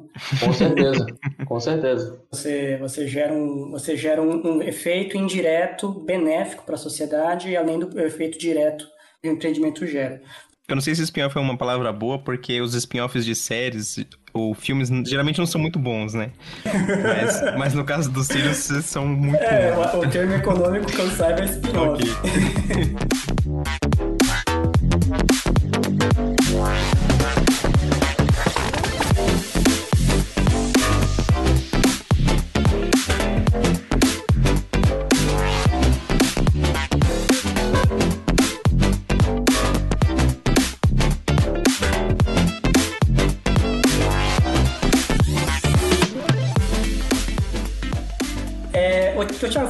nessa parte da blindagem. Você, assim, trabalhando na máquina lá e tal, você precisa usar algum tipo de roupa de proteção, chumbo e tal? Ou a, a, a blindagem da máquina já é suficiente para evitar qualquer problema? É, na verdade, não, César. A gente não usa nenhum tipo de roupa de proteção. Justamente a blindagem é feita de forma que quando a, tanto a máquina em operação quanto a linha de luz está em operação, ninguém pode estar para dentro da blindagem, né? Todo mundo tem que estar para fora da blindagem, é, mas justamente porque ela é feita de maneira a garantir que não há nenhum escape de radiação, né? É, e lembrando que existem dois tipos de, de problema de, de contaminação por radiação. Nós temos a radiação ionizante e a contaminante, né? No nosso caso, a gente está falando de radiação ionizante, né? A gente não tem uma substância radioativa ali na linha de luz. Né? Então, digamos, tirou, tirou a máquina da tomada, acabou a radiação. Né? Então, o, o, os protocolos é, é, é de, de, produção radiológica são para garantir que ninguém esteja para dentro das blindagens. Você estando fora da blindagem, está tudo ok. Eu lembro também que quando eu trabalhei lá, você tinha um crachazinho, que ele era tipo um marcador, assim, que, que ele mudava de cor se tivesse recebido uma taxa tal de radiação, que era para ter certeza que não tem vazamento nenhum, né? Esse crachazinho, ele é chamado de dosímetro, né? E isso. No nosso caso, a gente não usa isso no Sirius. É, assim, pessoal, né? A gente não carrega mais conosco. Existem ainda dosímetros que são colocados em pontos específicos do prédio. É, e, e, e existe a checagem, né? Da dose que eles tomaram, não sei se era mensal ou semanal. Existe uma frequência que é checado isso. É, mas no nosso caso, a gente não, ele não mudava de cor. É, isso normalmente ocorre para outros tipos de aceleradores, é, aceleradores de nêutrons, por exemplo, partículas mais pesadas, que, que aí é, o pepino pode ser maior, né? Mas normalmente esses dosímetros eles, eles iam acumulando ali a dose que eles recebiam de radiação e aí havia a troca periódica no VX, eu sei que era mensal, né, no caso dos nossos dosímetros pessoais, e a toda troca mensal, esses dosímetros eram enviados para análise, né? Para saber se algum deles houve é, alguma, algum acúmulo de dose acima do, do permitido por, por lei. Né? Existe toda uma regulação em cima disso. É, no caso, hoje no Sirius a gente não utiliza. É, a, a, a blindagem é feita de tal maneira que é, não, não, não se viu necessidade de utilizar. Ninguém entra naquela cabana para botar as amostras, né? Você, você bota de alguma outra maneira, né? Para a amostra entrar lá. Não, é que então, se tá desligado não tem radiação, né? Então, é, isso no mundo perfeito é verdade, César. Na hora que você tem todos os robôs funcionando, os lindos e maravilhosos, essa é a ideia, né? Esse é o nosso objetivo, né? Minimizar ao máximo o trabalho do ser humano. É, mas sim, a, a, a, existe sim a, ida do pesquisador, ou seja lá quem esteja operando além de luz, para dentro da, da cabana. Mas é como o Pedro falou, isso só ocorre quando a radiação não está lá. Então existem vários componentes, né? A gente, eu falei da linha de luz que existem os espelhos o monocromador, mas existem vários outros componentes que são simplesmente de, radia, de produção radiológica, né? É, que são barreiras que se colocam ao longo do caminho e você abre ou fecha essas barreiras de acordo com é, exatamente como se fosse uma porta, né? Imagina que eu fechei a porta no caso e cada só para o pessoal ter uma noção de dimensão, na linha onde eu trabalho, o comprimento total da linha da fonte até o final dela é de 100, em aproximadamente 120, 100, vamos botar em uns 120 metros. Então, assim, ao longo desses 120 metros na, na linha eu trabalho tem três tem três blindagens, três cabanas. Então vamos supor que a, a, última é a cabana experimental, né? Vamos supor que eu vou entrar na cabana experimental, eu preciso entrar para colocar uma amostra, para trocar que seja a porta de, de, passagem da radiação da cabana anterior é fechada, então você não tem mais nenhuma radiação entrando na experimental e você pode entrar com segurança. Né? Tudo isso tem protocolos de produção radiológica que você tem que, que, que fazer é, é, para poder é, executar né, esse processo de você entrar ou, ou, ou, você fechar com segurança uma cabana. Então, sim, ex existe, existe, as pessoas entram nas cabanas. Então, para finalizar, eu só queria que talvez o Renan explique por que Sirius o nome. O que é Sirius? Não é o, o Sirius Black, né? Não é o Sirius Black. O, o, o, nome Sirius ele vem de um concurso interno que foi feito no, no, no laboratório na, na, época em que o projeto se iniciou para a escolha do nome, né? E, e, nesse, nesse sentido a, o nome escolhido Sirius é por causa da estrela mais brilhante do céu noturno, é, que é a estrela Sirius, que é a, a, estrela mais brilhante da constelação do Cão Maior e é a estrela mais brilhante do céu noturno. Pelo menos do hemisfério sul aqui, Ou de todo o hemisfério Não, acho que é do, do, acho que é do, do todo o céu. céu noturno. Interessante. É, e como o Sirius entendia-se o Sirius como uma máquina que seria uma das mais a, a mais brilhante do tipo dela no mundo, é, então esse nome casa com, com, com, com a ambição é, é do Sirius. Então, então é isso, pessoal. Ficamos. Alguém quer falar mais alguma coisa? Posso terminar? Eu acho, aí eu não sei, talvez, Renan, aí fica claro o teu critério, mas não sei se é, vale a pena, talvez, é, aproveitar a oportunidade, né, e falar para o pessoal que tem mais curiosidade no, no Sirius. Hoje, eu acho que o trabalho do pessoal da comunicação está sendo muito legal. Tem o canal no. YouTube que está sendo ah, alimentado sim. com uma certa frequência, tem as redes sociais. Temos eventos que volta e meia são abertos ao público. Eu acho que vale a pena dar um, uma pincelada nesse sentido, talvez. E, e atualmente não dá para visitar lá, né? É, não, não porque estamos em. é, pandemia, em mas. Em pandemia, é. mas é, aí o Renan pode falar muito melhor que eu também, mas é, de alguns anos para cá existe um, existe um evento anual que era aberto ao público. Quem quiser saber mais sobre o Sirius pode entrar no, no, no site do CNPEM, cnpem.br, no site do Laboratório Nacional de Luz Síncron. Se tiver um, um dead link lá, é culpa do Renan, né? lnls.br é... E nas redes sociais, arroba CNPEM, arroba CNPEM, para ficar sabendo mais notícias sobre o Sirius.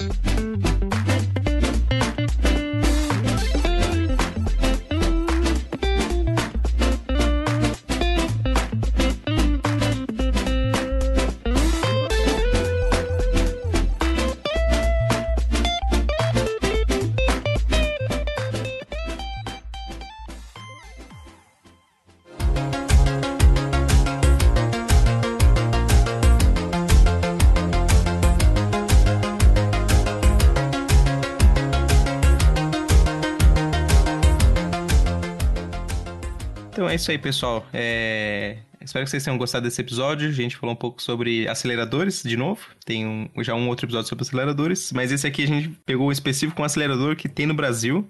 E é uma máquina fantástica, uma das melhores no mundo ao que ela se propõe a fazer. Que é basicamente emitir uma luz com uma intensidade muito forte. E, e que serve para a gente entender bem é, os materiais, física de materiais, por exemplo. E, e, ela exigiu muito esforço de muitos cientistas e, e, e gerou uma tecnologia incrível para o Brasil. Então, um projeto de gerações. Isso. Gerações, isso. É um projeto que demandou muito tempo e muito esforço de muita gente. Então, é isso aí. É, é, nos sigam nas nossas redes sociais, é, no Twitter, no Instagram, no... Vocês podem no Facebook também. Se você tiver alguma dúvida, sugestões, perguntas, críticas, manda para o nosso e-mail ou nas nossas redes sociais também. O e-mail é physicast.oficial.gmail.com. E é isso aí. E ficamos por aqui. Um abraço a todos. Valeu, gente. É isso? A gente dá tchau assim, não? Se você quiser dar tchau de outro jeito. Dar tchau, tá tudo certo, tá tudo certo.